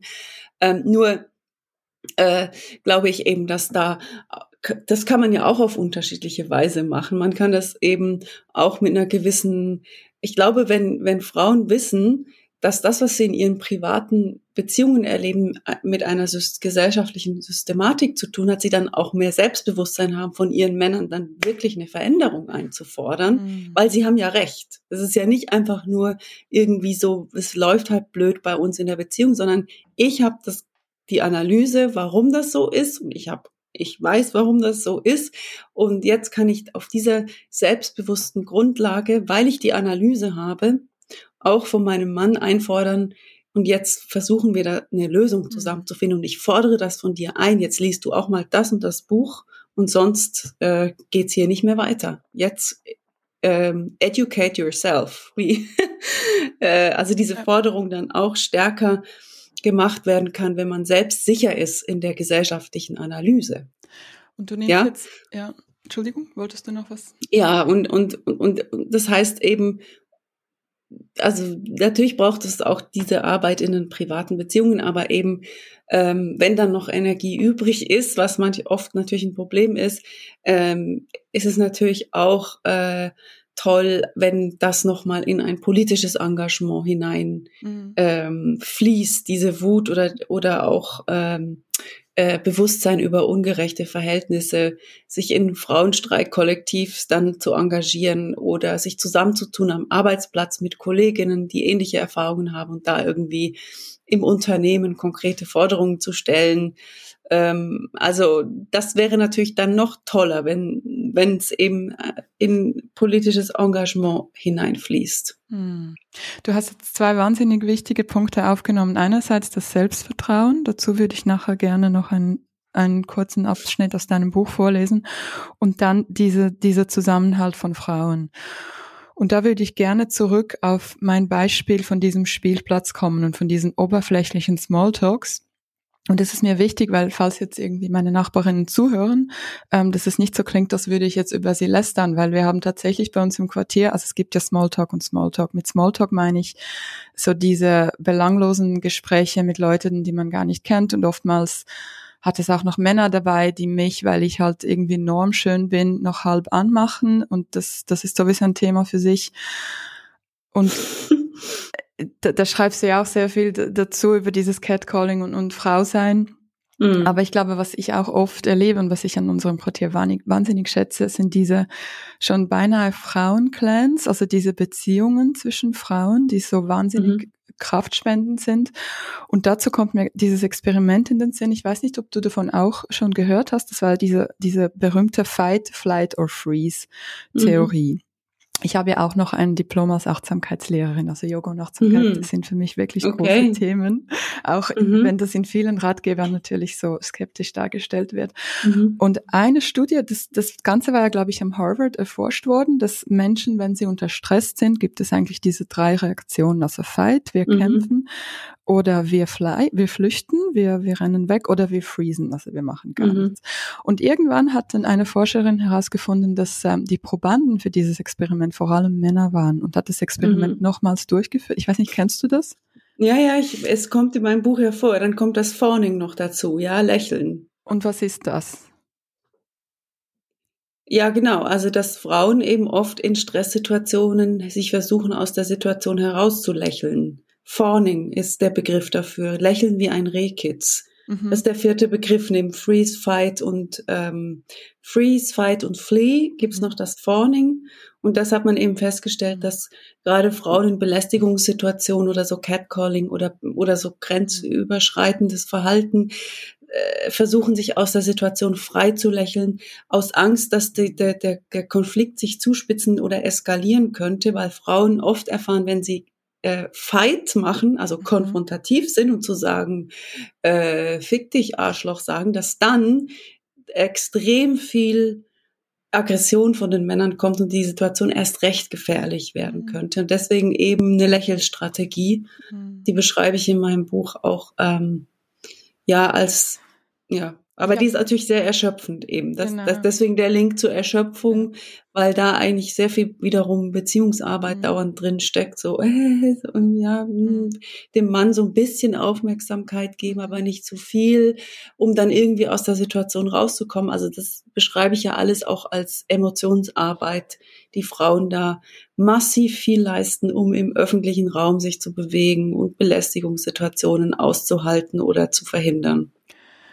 Ich wollte eigentlich auf einen anderen vierten Punkt kommen. Also die Studie, die ah. ich hier habe, vielleicht, ich müsste sie vielleicht ja, recherchieren. Es gibt ja sicher verschiedene Studien. Genau, ja. die haben wir herausgefunden, es gibt dieses Fight, Flight or Freeze. Und das vierte, ja. was eben Frauen machen, ist, wenn man in Schwierigkeiten ist, wenn man in einen Stress kommt, dass man dann den Kontakt zu anderen Frauen sucht. Mhm. Und dass das eigentlich wie so die Stärke war und, und die Erkenntnis darin war eben, bildet Clans und, und tut euch zusammen. Und ich glaube, das ist mhm. wie so, wir haben gesehen, dass Männer das viel weniger brauchen und machen. Mhm. Und, und das ist eigentlich so die Stärke von uns Frauen. Und du beschreibst das ja auch in deinem Buch, dass dieser weibliche Zusammenhalt so wichtig ist und dass wir wegkommen ja. von dieser Stutenbissigkeit. Mhm. Magst du da noch ein paar Worte dazu sagen? Mhm. Zu diesem Zusammenhalt ja, unter Frauen. Ja, ja, also genau. Also ich, äh, es gibt ja da auch eine sehr äh, äh, lange Denktradition aus dem Black Feminism zum Thema Sisterhood und dieses sich beziehen der Frauen aufeinander, um eben männliche Macht zu durchbrechen, ähm, als wichtiges Thema auf diese äh, Denktraditionen äh, beziehe ich mich auch allerdings eben, wird Sister, Sisterhood hier nicht, auch nicht nur verstanden als komplett harmonieorientiertes Projekt. Also ich, das, was dann so abfällig als Stutenbissigkeit genannt wird, finde ich ja auch gut. Also es geht ja auch darum, Konflikte auszuhalten und zum Beispiel auch unter Frauen tatsächlich anderer Meinung zu sein, weil genau das macht uns ja wiederum zu Subjekten. Das ist das, was Männer so gut können. Die sind Männler, männerbündlerisch und in diesem männerbündlerischen Verhalten auch oft oft sehr konkurrenzorientiert. Also die geben sich ja Saures auf Twitter und in Talksendungen und gehen hinterher zusammen ein Bier trinken. Also die haben kein Problem, extreme Meinungsverschiedenheiten zu haben. Und genau das äh, ist ja eine, ein, ein sich, sich gegenseitig den Subjektstatus auch zusprechen, indem wir man die, die Männer auch äh, sich als Kontrahenten eben ernst nehmen. Und ich will jetzt also das natürlich dann feministisch gewendet. Was heißt das denn für sogenannte Frauensolidarität? Weil es da natürlich komplexer ist, weil es eben um eine minorisierte äh, Gruppe geht äh, versuche ich eben in meinem Buch so ähm, verschiedene Modelle zu entwickeln, die sich mit den Frauenbeziehungen als ermächtigende äh, Struktur beschäftigt haben und eben nicht nur im Sinne von Friede, Freude, Eierkuchen, werdet alle Freundinnen und habt euch lieb, sondern es ist ein bisschen komplizierter. Wie können Frauen sich aufeinander beziehen? stärkende Beziehungen entwickeln, ohne diesen Druck, wieder ein großes Kollektiv sein zu müssen oder immer ganz nett sein zu mhm. müssen, sondern auch wirklich diese Differenz unter Frauen ähm, zum Ausdruck bringen zu können, ohne dass es gleich schon wieder die Spaltung, äh, äh, die drohende Spaltung mit sich bringt. Und das ist natürlich schwierig, weil ähm, also es ist aber wichtig, weil Frauen sind komplett sehr unterschiedlich. Wir müssen die Diversität unter Frauen eben ernst nehmen und sie nicht vereinheitlichen. Das ist eine patriarchale Geste, nämlich wieder drin, Frauen zu vereinheitlichen, zu einer Gruppe zu machen. Also die Frauen, die gibt es nicht. Dem müssen wir widerstehen in diesem Anspruch, aber gleichzeitig solidarische Netzwerke zu bilden. Also es ist hochkomplex, wie du siehst, ja. Also einerseits solidarische Netzwerke zu bilden, aber nicht wieder Frauen in Kollektivhaft zu nehmen und alle müssen gleich sein und das gleiche denken, sondern die Differenzen äh, geltend zu machen, sie auch stehen zu lassen, sie zu fördern, zu akzeptieren, dass andere Frauen andere ähm, Wahrnehmungen, Perspektiven, Einschätzungen, Hintergründe, Erfahrungen haben. Ähm, äh, genau. Aber insgesamt äh, vielleicht um es doch nochmal die Bedeutung von Beziehungen unter Frauen zu äh, beschreiben. Warum ist das denn so wichtig? Weil eben in einer patrilinearen Ordnung, also einer Ordnung, an denen Männer sich permanent an Männern orientieren, seit vielen Hunderten von Jahren wird ja der Name von Männern an Männern weitergegeben, also traditionell gibt der Vater de, de seinen Namen an die Kinder weiter. Der König, das Königreich wird an den Sohn weitergegeben, der Bauernhof wird an den Sohn weiter. Also sowohl kulturelles ähm, Macht als auch äh, Geld, Ressourcenmacht wird unter Männern verteilt und weitergegeben. Und in diesem patriarchalen Genealogien, wo immer die Macht erhalten bleibt, indem eben Männer Macht sich gegenseitig zuscheffeln, äh, haben Frauenbeziehungen keine Bedeutung. Die werden auseinandergerissen. Die Frau muss das Haus, die Tochter muss ja dann das Haus verlassen in den alten Clanstrukturen, um eben in eine andere Familie hinein äh, zu heiraten. Also die Mutter-Tochter-Beziehung wird eben getrennt traditionell, während die Väter und Söhne gemeinsam den Hof weiter äh, bewirtschaften. Also die, die Trennung von Frauenbeziehungen, das fängt schon bei der Tochter-Mutter-Beziehung in, in den historischen Gesellschaften an, die ist systematisch. Das Patriarchat erhält sich aufrecht durch die Trennung von Frauenbeziehungen. Und das ist für mich einfach wichtig, dass wir das im Bewusstsein haben. Männerbündelei, Männer, die sich auf andere Männer beziehen und dabei die Trennung von Frauen und Frauenbeziehungen hat System und da gilt es eben immer wieder aufmerksam zu sein, okay, wo werden jetzt hier gerade wieder die Frauen gespalten oder sollen keine Beziehung zueinander eingehen zugunsten von starken äh, Männerbeziehungen. Und das ist in meinem Buch eben, ich kann das hier nicht alles ausführen, aber einfach eine, eine wichtige äh, Auseinandersetzung. Welche Bedeutung haben Frauenbeziehungen wie können wir sie pflegen, ohne wiederum zu banal zu verfallen in irgendwelchen Harmonie, Kollektivdruck. Mhm. Diese ganze Auseinandersetzung äh, finde ich sehr, sehr wichtig. Ich finde es auch hochspannend und ich glaube, wenn wir so von diesen Ratgebern reden, also ich würde schon mehr so einen Ratgeber wünschen für erschöpfte Frauen und sicher ein Punkt hm. wäre, dass wir, wie wir diese Frauenfreundschaften, Frauenbeziehungen pflegen können. Mhm. Wenn es sowas wie so einen Ratgeber, also ich nutze das Gespräch jetzt schamlos aus als Brainstorming für mein Buch. Ich muss das jetzt okay. einfach, liebe Leserinnen und liebe Hörerinnen, ich muss jetzt einfach mit der Franziska das besprechen. Wenn es so einen Ratgeber gäbe für erschöpfte Frauen, welche Themen würdest du dir da wünschen? Dass man konkret mhm. abhandelt, weil du hast ja auch von diesen psychologischen Tricks gesprochen, dass zum Beispiel, dass man erkennt, ähm, dass Frauen oft die Schuld bei sich suchen. Das kann man ja wirklich anhand von so Übungen, kann man das ja üben.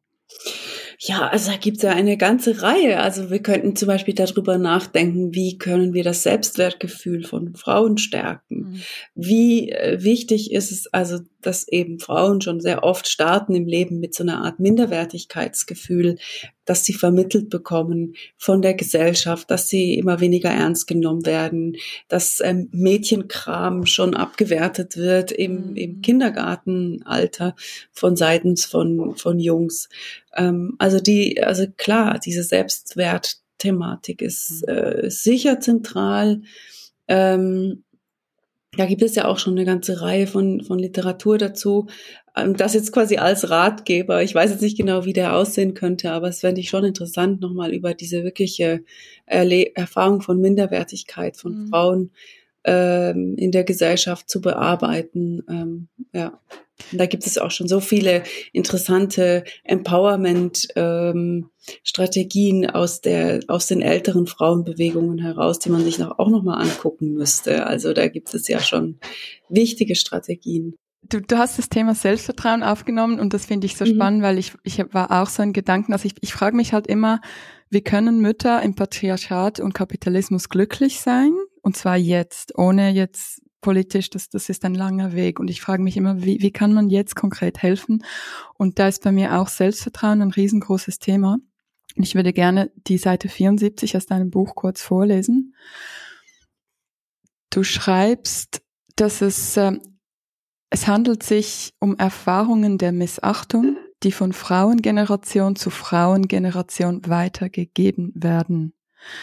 Man stelle sich vor, mit welchen Herabsetzungen unsere Großmütter noch konfrontiert waren. Und dann beschreibst du eben dieses, dieses kulturelle, diese Erfahrungen von, von Demütigung und herabgesetzt werden. Und das zeigt sich ja sehr oft so in unseren, in unserem Verhalten. Du hast das auch beschrieben, dass du an diesem Tisch mit Wissenschaftlerinnen und Wissenschaftlern saßt oder diesem Mansplaining. Das sind eben so diese ganz kleinen Dinge, die ich beobachte. Mhm. Mhm. Und ich weiß nicht, Kannst du dazu was, was sagen? Was, was kann man Frauen wirklich so als mitgeben? Mhm. Was, was lässt sich am besten dagegen machen? Ich glaube eben ein, ein Punkt, den Frauen einfach auch wissen müssen oder was hilft zu wissen, ist quasi diese sogenannte homosoziale Ordnung der Männer. Die Liebe der Männer zueinander ähm, damit meine ich nicht homosexuelle Liebe, sondern eben diese, dass Männer mit ihrer eigenen Aufmerksamkeit sehr daran orientiert sind, von anderen Männern Aufmerksamkeit, Bestätigung, Macht, Geld und so weiter zu bekommen. Alles Gute kommt von Männern aus der Sicht der Männer, weil die Männer haben nun mal mehr Machtpositionen und Geld in der Gesellschaft, also ist auch von Männern mehr zu erwarten, wenn es um den eigenen Status und Karriere geht. Also diese homosoziale Orientierung der Männer untereinander, die inneren Autoritäten von Männern sind sehr männlich. Sie wollen vom Philosophielehrer gelobt und gut befunden werden. Sie wollen von Männern äh, gut befunden werden, vom Vater. Die innere Autorität ist an anderen Männern orientiert. Deswegen zitieren Männer auch vor allem andere Männer, weil eben quasi es gar nicht zur Männlichkeits äh, Sozialisierung dazugehört, zum Beispiel von Frauen beeinflusst zu sein. Es ist eher negativ von Frauen beeinflusst zu sein. Das ist nämlich so diese Pimmelabangst. Ja, wenn ich öffentlich sage, ich bin von einer Frau beeinflusst und zwar nicht nur, weil sie mir so gut den Po gewischt hat. Also das sagen ja Männer manchmal noch, wenn es Gute rauskommt, dass sie ihrer Mutter danken, dass sie immer so schön fürsorglich war. Aber intellektuell ich habe von einer Frau gelernt, das habe ich mir nicht selbst ausgedacht, sondern ich bin beeinflusst von einer Frau. Das geht, das ist für, für, für Männer ganz schwierig, sondern ihre Prägung muss von anderen Männern kommen, weil nur das macht sie zu einem äh, wichtigen äh, Wissenschaftler oder Menschen oder was auch immer. Also diese homosoziale Ordnung ist für Frauen ganz schwierig, da überhaupt eine bedeutende Rolle zu spielen, mhm. jenseits von der Kümmerrolle, ja. Große Männer berichten ja schon oft von ihren lieben, aufopferungsvollen Ehefrauen oder Müttern.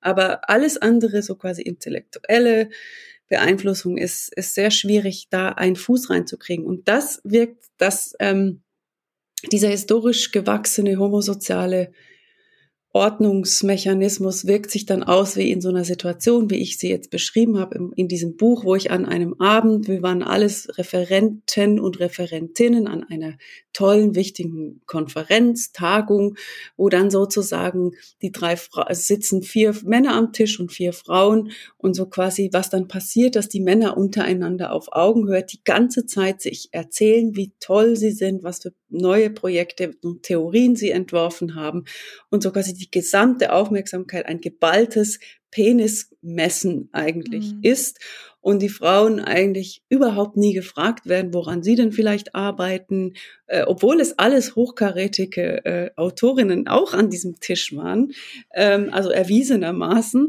aber letztlich diese Aufmerksamkeitsökonomie eben ähm, eben so stark unter den Männern stattfindet, was eben auch ein Gefühl von Minderwertigkeit dann wieder äh, äh, hervorruft, ohne dass es mir war zum Beispiel dann nicht klar, was da gerade gelaufen ist an diesem Abend. Es wurde mir erst zwei Tage später klar und auch das wirklich dieses klein gemacht werden Gefühl, ähm, mit dem ich mich da dann herumgeschlagen habe, was ich erst wofür ich gar keine Worte hatte erstmal.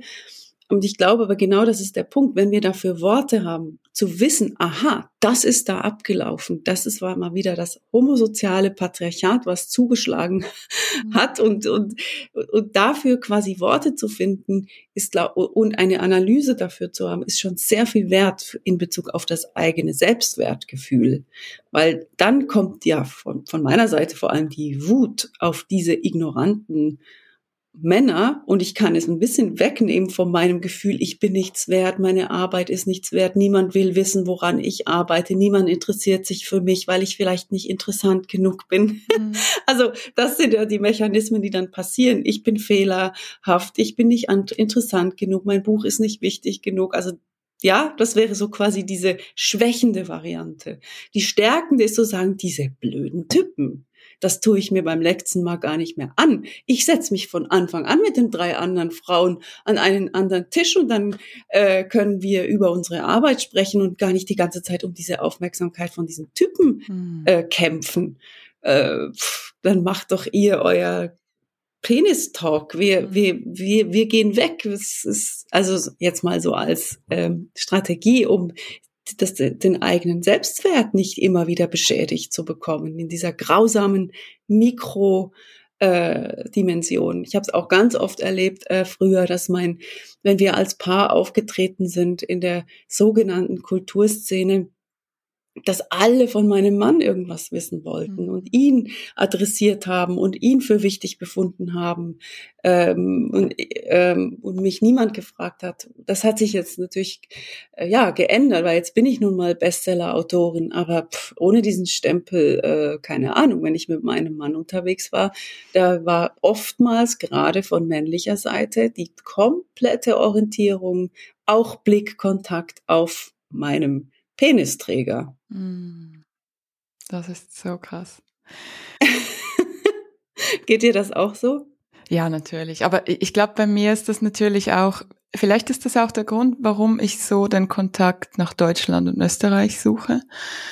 Weil ich ich meine, mein Mann ist für mich mein Mann. Wenn wir irgendwo sind, ist er einfach mein Mann, der irgendwie seine Socken rumliegen lässt, mit dem ich schimpfe wegen, wegen Sachen. Und dann kommt so dieser in der Schweiz, dieser krasse Fokus, weil er halt in der Schweiz sehr bekannt ist. Mhm. Aber für mich war das wie gar nicht so, es war okay, wir haben uns so kennengelernt und das war alles wie, das war jetzt nicht so krass. Ich glaube vielmehr, äh, für mich ist halt tatsächlich diese, diese Minderwertigkeit, die ich selber mit mir rumtrage und die mir halt tatsächlich auch bewusst wird, wie die mit dem Patriarchat zusammenhängt. Es ist so krass, weil ich, ich hatte jetzt, ich meine, mein Aufschrei-Moment, du hast ja den Schweizer Aufschrei äh, mit ähm, initiiert und für alle, die nicht wissen, was mhm. Aufschrei ist, das ist sowas wie MeToo, einfach auf Schweizer Level. Da haben sich ähm, ganz viele Frauen in der Öffentlichkeit auf sozialen Medien von ihren Momenten von sexueller Belästigung erzählt. Und ich habe das nicht viel in meinem Leben erlebt, also so subtil schon, weil ich halt so aussehe, wie ich aussehe und, und eben dieser Normschönheit entsprechen und, und mein Leben lang einfach sexualisiert wurde. Und das ist, das ein Thema für sich, mhm. ähm, dass ich jetzt in Therapie am Aufarbeiten bin. Aber da gab es tatsächlich diesen einen Moment am Tisch. Ich war sehr jung in einer Firma mit äh, ja, mit allen so hohen Tieren und, und da war, da war so ein Anlass mit Russen. Und ich wurde an einen Tisch gesetzt mit wirklich sehr, sehr reichen hohen Tieren und ich war total naiv und habe nicht verstanden, dass ich da sitze, weil ich so aussehe, wie ich nun mal aussehe. Und ich bin eine sehr aufgeschlossene Person. Ich habe da mit denen gesprochen über Schweiz und, und weil ich ja aus Ukraine komme und Russisch kann. Und wir haben von Hip-Hop und ich habe schon gemerkt, irgendwie, äh, dann habe ich immer wieder so meinen Freund erwähnt, der zu Hause ist und dass wir eigentlich gerne an diese Hip-Hop-Konzerte. Und ich habe wirklich den Tisch unterhalten. Ich habe das nicht so gemacht, Frauen mit Frauen, Männer mit Männern. Und plötzlich lag seine Hand auf meinem Oberschenkel. Mhm. Und es war so so ein krasser Moment. Ich stand auf, ich ging dann weg. Ich habe die ganze Nacht auf meinem Zimmer verbracht. Ich bin dann, es war im Hotel Waldhaus in Flims und ich bin da alleine in die Sauna. Ich habe mir einen schönen Abend gemacht. Also ich habe das relativ locker genommen, habe dann auch mit meinen Vorgesetzten den Fall geschildert. Der Mann war dann weg, zurück in Moskau. Aber das war auch so ein Moment, wo mir einfach gezeigt wurde, hey, du hast eigentlich nichts zu sagen, du siehst gut aus und mhm du bist einfach dann eben sexuell, also interessant auf der Ebene von Objektivierung, aber nicht auf Ebene von Subjekt ja. oder Geschäftspartnerin oder intellektuelle äh, Austauschpartnerin, genau. Ja. Ja, ja. Das ist mhm. schon, ja, finde ich jetzt irgendwie so, weil du gerade mhm. von diesen Tischen und ich meine, ich war so viel später dann auch diese, an diesen Tischen. Natürlich auch, als ich meinen Mann irgendwo begleitet habe, da waren politische Themen mhm. und die haben einfach, die Männer haben uns es, aber auch im privaten Kontext ist es ja oft so, dass die Männer so für sich sprechen und die Frauen für sich. Und ich merke halt auch, dass es so, so ein Schweizer Ding ist. Also ich, wenn wir in mhm. Holland sind, ist das schon ganz anders. Mhm. Und mhm. das ist schon, ist nicht mhm. einfach.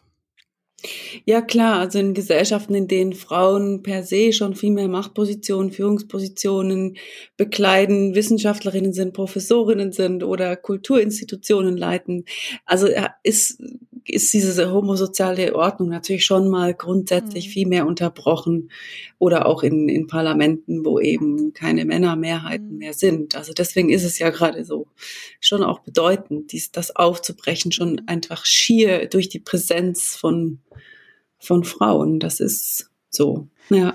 Wir kommen zum Ende. Ähm, wie du siehst, ja, ja, ja, ja. sehr viel zu sagen. Ich habe nur noch zwei, also eine letzte, eine, eine kurze Frage und dann die allerletzte, die ich allen Gästen stelle. Ich würde ganz gerne kurz über Hausfrauen als feministischer Akt sprechen und über die Elizabeth Gilbert, die ja einmal gesagt hat, maybe the real revolution is not a wild, but a rested woman. Hast du sicher auch schon gehört, dieses mhm. Zitat. Und ich habe hier ein Mail von einer Leserin, die mir schreibt, ähm, dass sie sich, ich habe mich noch nie so alleine gefühlt, weil ich eben nicht zu diesen emanzipierten Frauen gehöre, weil ich mich nach der Geburt von Kind 3 vorerst für das traditionelle Familiensystem entschieden habe. Und du schreibst ja eben, wir Frauen arbeiten viel mehr, vor allem auch wenn wir eben die Care-Arbeit, Beziehungsarbeit, Mental Load plus, plus die Berufstätigkeit stemmen. Mhm. Wäre das nicht schon ein feministischer Akt zu sagen, ich mache Care und du machst die Finanzen und äh, polsterst meine Altersvorsorge auf? Ich würde es, glaube ich, nicht so pauschal be beantworten, ob das jetzt per se feministisch oder nicht feministisch ist. Ich glaube, das muss ja erstens mal auch jede Frau für sich selbst entscheiden und, und ich möchte schon auch nochmal darauf hinweisen, also sich leisten zu können, Hausfrau zu sein, das ist schon mal eine extrem privilegierte äh, Situation, dass sich sowieso fast nur noch Menschen in der Schweiz überhaupt leisten können, weltweit betrachtet und das als feministisch zu bezeichnen, finde ich ein bisschen zynisch gegenüber Milliarden, Millionen von Frauen, mhm. die ähm, finanziell sich niemals leisten könnten, sich dafür zu entscheiden, mit ihren Kindern zu Hause zu sein, gerade rassistisch diskriminierte Frauen, denen noch gar nie diese Position der Hausfrau überhaupt zugestanden wurde, weil sie schon immer, sei es als Sklavinnen oder als Migrantinnen, immer in den Erwerbsarbeitsprozess zwangsläufig eingebunden waren und die quasi überhaupt nicht äh, mit einer die, die, die überhaupt nicht sich erträumen können, jemals in einem traditionellen Ernährermodell äh, sich äh, freiwillig aufhalten zu können. Das gab die einfach nicht diese Wahlfreiheit haben. Und für mich war das auch sehr wichtig, selber zu merken, ähm, wie unterschiedlich die Ausgangslagen von Frauen hier sind und ähm, also zum Beispiel als Michelle Obama First Lady wurde, ähm, also erste schwarze First Lady, ähm, hat sie ja dann gesagt, ich bin jetzt Mom in Chief und, und übernehme voll diese traditionelle Rolle der, der Hausfrau und, und, und Mutter an der Seite meines Mannes. Und da haben ja ganz viele weiße Feministinnen sich dann empört und gesagt, ja, wie kann sie nur ihre Karriere aufgeben? Sie hatte ja vorher eine sehr namhafte, sehr gute Karriere als Juristin. Wie kann sie das nur machen? Und schwarze Feministinnen haben gesagt, ja, Moment mal, für uns ist das durchaus emanzipatorisch, mhm. die Rolle der Hausfrau einzunehmen, weil wir durften das jahrhundertelang nicht. Uns wurde diese Rolle der Mutter schon gar nicht zugestanden. Uns wurden die Kinder oft einfach weggenommen als Sklavinnen. Das heißt, ein traditionelles Familienmodell zu leben, kann aus Sicht von sehr äh, von nicht privilegierten Frauen sehr wohl emanzipatorisch sein. Und da würde ich dann gerne unterscheiden. Also eine sehr privilegierte Frau aus der Mittelschicht, die sich jetzt leistet und sowieso immer schon gewollt war als Mutter. Niemand hat jemals in Frage gestellt, dass sie als bürgerliche weiße Frau äh, sieben oder drei Kinder auf die Welt stellt. Und dann zu sagen, das ist jetzt feministisch äh, zu Hause zu bleiben, wäre ich ein bisschen vorsichtig, wenn man wiederum die Gesamtstrukturen betrachtet, wie ich sie gerade versucht habe äh, zu, zu, entwickeln, mhm. ähm, äh, wer in unserer Gesellschaft überhaupt die Möglichkeit hat, nur bei den Kindern zu bleiben. Und trotzdem, ich finde natürlich auch es legitim, sich Erwerbsarbeit zu entziehen. Also ich finde so quasi dieser Claim, Sorgearbeit leisten zu wollen und für die Kinder da zu sein, ein legitimes Anliegen. Also ich finde, aber dann muss wirklich Wahlfreiheit für mhm. alle her. Nicht nur für die, die sowieso genug Geld haben, um sich das leisten zu können. Das heißt, es muss für alle möglich sein, sich so zu entscheiden, ich will jetzt zehn Jahre bei den Kindern sein. Völlig okay aus meiner Sicht. Aber dann muss die Forderung, dann kann es nicht dabei bleiben, so ja, ich habe individuell, das finde ich das halt für mich so entschieden, sondern wir müssen schon darüber hinaus das dann als Möglichkeit für alle einfordern und dann das politisch auch einfordern von unserem Staat zu sagen, okay, wir brauchen Modelle, in denen alle sich so entscheiden können, wie sie wollen. Das heißt, es muss sowohl Kita-Gratisplätze für alle geben, die das wollen, für das, für die das eher stimmt, mhm. die Kita, Kinder in die Kitas zu geben, gratis, als auch Modelle, die ermöglichen, dass Frauen zu Hause oder auch Männer zu Hause ihre Kinder betreuen und daraus kein finanzieller Nachteil für diese Leute entsteht und kein Armutsalter oder äh, Alter, äh, Armut im Alter droht oder sowas. Das heißt, es braucht eben flexible äh, Modelle, wo nicht entweder nur das eine, also nur alle müssen ihre Kinder in die Kita geben oder alle sollen das perfekte Hausfrauenmodell leben, sondern eigentlich braucht es quasi ähm, Staaten, die alle Formen von Entscheidungen mhm. unterstützen und niemals zum Nachteil gerät, wenn eine Frau das zu Hause macht oder eben ihre Kinder sieben Tage die Woche in der Kita betreuen. Es muss alles legitim und möglich und bezahlt sein. Das wäre meine, ähm, ja, ein bisschen Meta-Forderung sozusagen. Dankeschön. Ich würde zum Schluss ähm, eine Frage, die ich all meinen Gästinnen und Gästen stelle zur Selbstfürsorge. Also mein Podcast heißt ja Go Hug Yourself und es geht um diese Beziehung zu, zu mir selbst. Ich würde mhm. gerne eine letzte Passage aus deinem Buch vorlesen und dich dann fragen, was denn deine Selbstfürsorge oder deine Beziehung zu dir selbst ist. Also Beyond Kerzenbad. Du schreibst, ähm, wo habe ich das? Genau. Du schreibst, ich glaube, dass die Arbeit an Beziehungen ein revolutionärer Akt ist. Auf der Beziehung zu anderen Menschen, aber auch zu sich selbst zu bestehen und sich die Zeit zu nehmen, sie Beziehungshandeln erfordert, ist kein verwöhnter Anspruch, sondern eine dringende Aufgabe. Ganz kurz, was meinst du mit Beziehung zu sich selbst? Mm, also ja, schon genauso wie eben die Beziehungsarbeit für das Wohlergehen anderer, also die Care-Arbeit, ein systemrelevanter Teil unserer Wirtschaft oder unserer Gesellschaft ist, es eben auch die Möglichkeit, sich zu erholen, mit sich selbst zu sein, Dinge für sich selbst zu tun, Sprachen lernen, tanzen, Bier trinken, ausruhen, nichts tun, als eben Beziehungen mit sich selbst äh, auch äh, relevant. Ähm, das sind für mich alle eben, da braucht es ein komplettes Umdenken, was wir als überhaupt als Arbeit definieren, als systemrelevant definieren. Bis jetzt war immer nur die Erwerbstätigkeit als systemrelevant definiert. Wir müssen aber erkennen, dass eben auch ganz viele andere Tätigkeiten notwendig sind, wenn wir die Menschen nicht in die Erschöpfung treiben mhm. wollen und nachhaltig eine Gesellschaft haben wollen, die eben nicht erschöpft ist, dann brauch, müssen eben genau diese Beziehungs Ebenen, wo Menschen mit sich selbst Beziehung, in Beziehung sind, aber auch mit anderen. Dafür braucht es Zeit und Ressourcen. Und das muss eigentlich die Gesellschaft zur Verfügung stellen. Die müssen wir uns nehmen. Aber eben oftmals können wir sich uns fast nicht nehmen, weil wir so stark mit dem Geld verdienen und Überleben beschäftigt sind. Und was ist für dich so die, die Beziehungsarbeit mit dir selbst? Also die, Barbara Vorsamer hat das als Beispiel, sie hat ja ein Buch über Depressionen geschrieben und als ich ihr die Frage gestellt habe, hat sie überlegt und gesagt, für sie ist das Feminismus. Das ist mhm. ihre Self-Care. Ähm, was wäre für dich, äh, du musst jetzt nicht da sagen Feminismus, aber was wäre für dich so deine Selbstfürsorge zum Schluss? Hm. Ja, vielleicht schon. Musik ist sicher ein wichtiger äh, Punkt in meinem Leben oder so ein, einen Moment von Genießen von mhm. Schönheit, also Musik zu hören, vor allem auch klassische Musik und so äh, mich in ein Verhältnis zu, zu dieser Musik zu setzen, die eben dann wirklich auch jenseits von irgendwie ähm, jetzt muss ich dann noch was machen oder leisten oder so, wo ich wirklich äh, rundum abschalten und genießen kann, ist sicher eben im, äh, beim Musikhören, ja. Liebe Franziska, vielen, vielen Dank für deine Arbeit, für dieses Buch und für deine Zeit. Ja, danke dir für das spannende Gespräch. Das war es für diese Woche mit Go Hug Yourself. Ihr findet alle URLs sowie ein Transkript der heutigen Episode auf gohugyourself.com. Die URL in den Show Notes. Und jetzt ganz am Ende gibt es noch ein zweites Call to Action, wie man es in unserer Branche der digital-kreativen so sagt, und zwar folgende.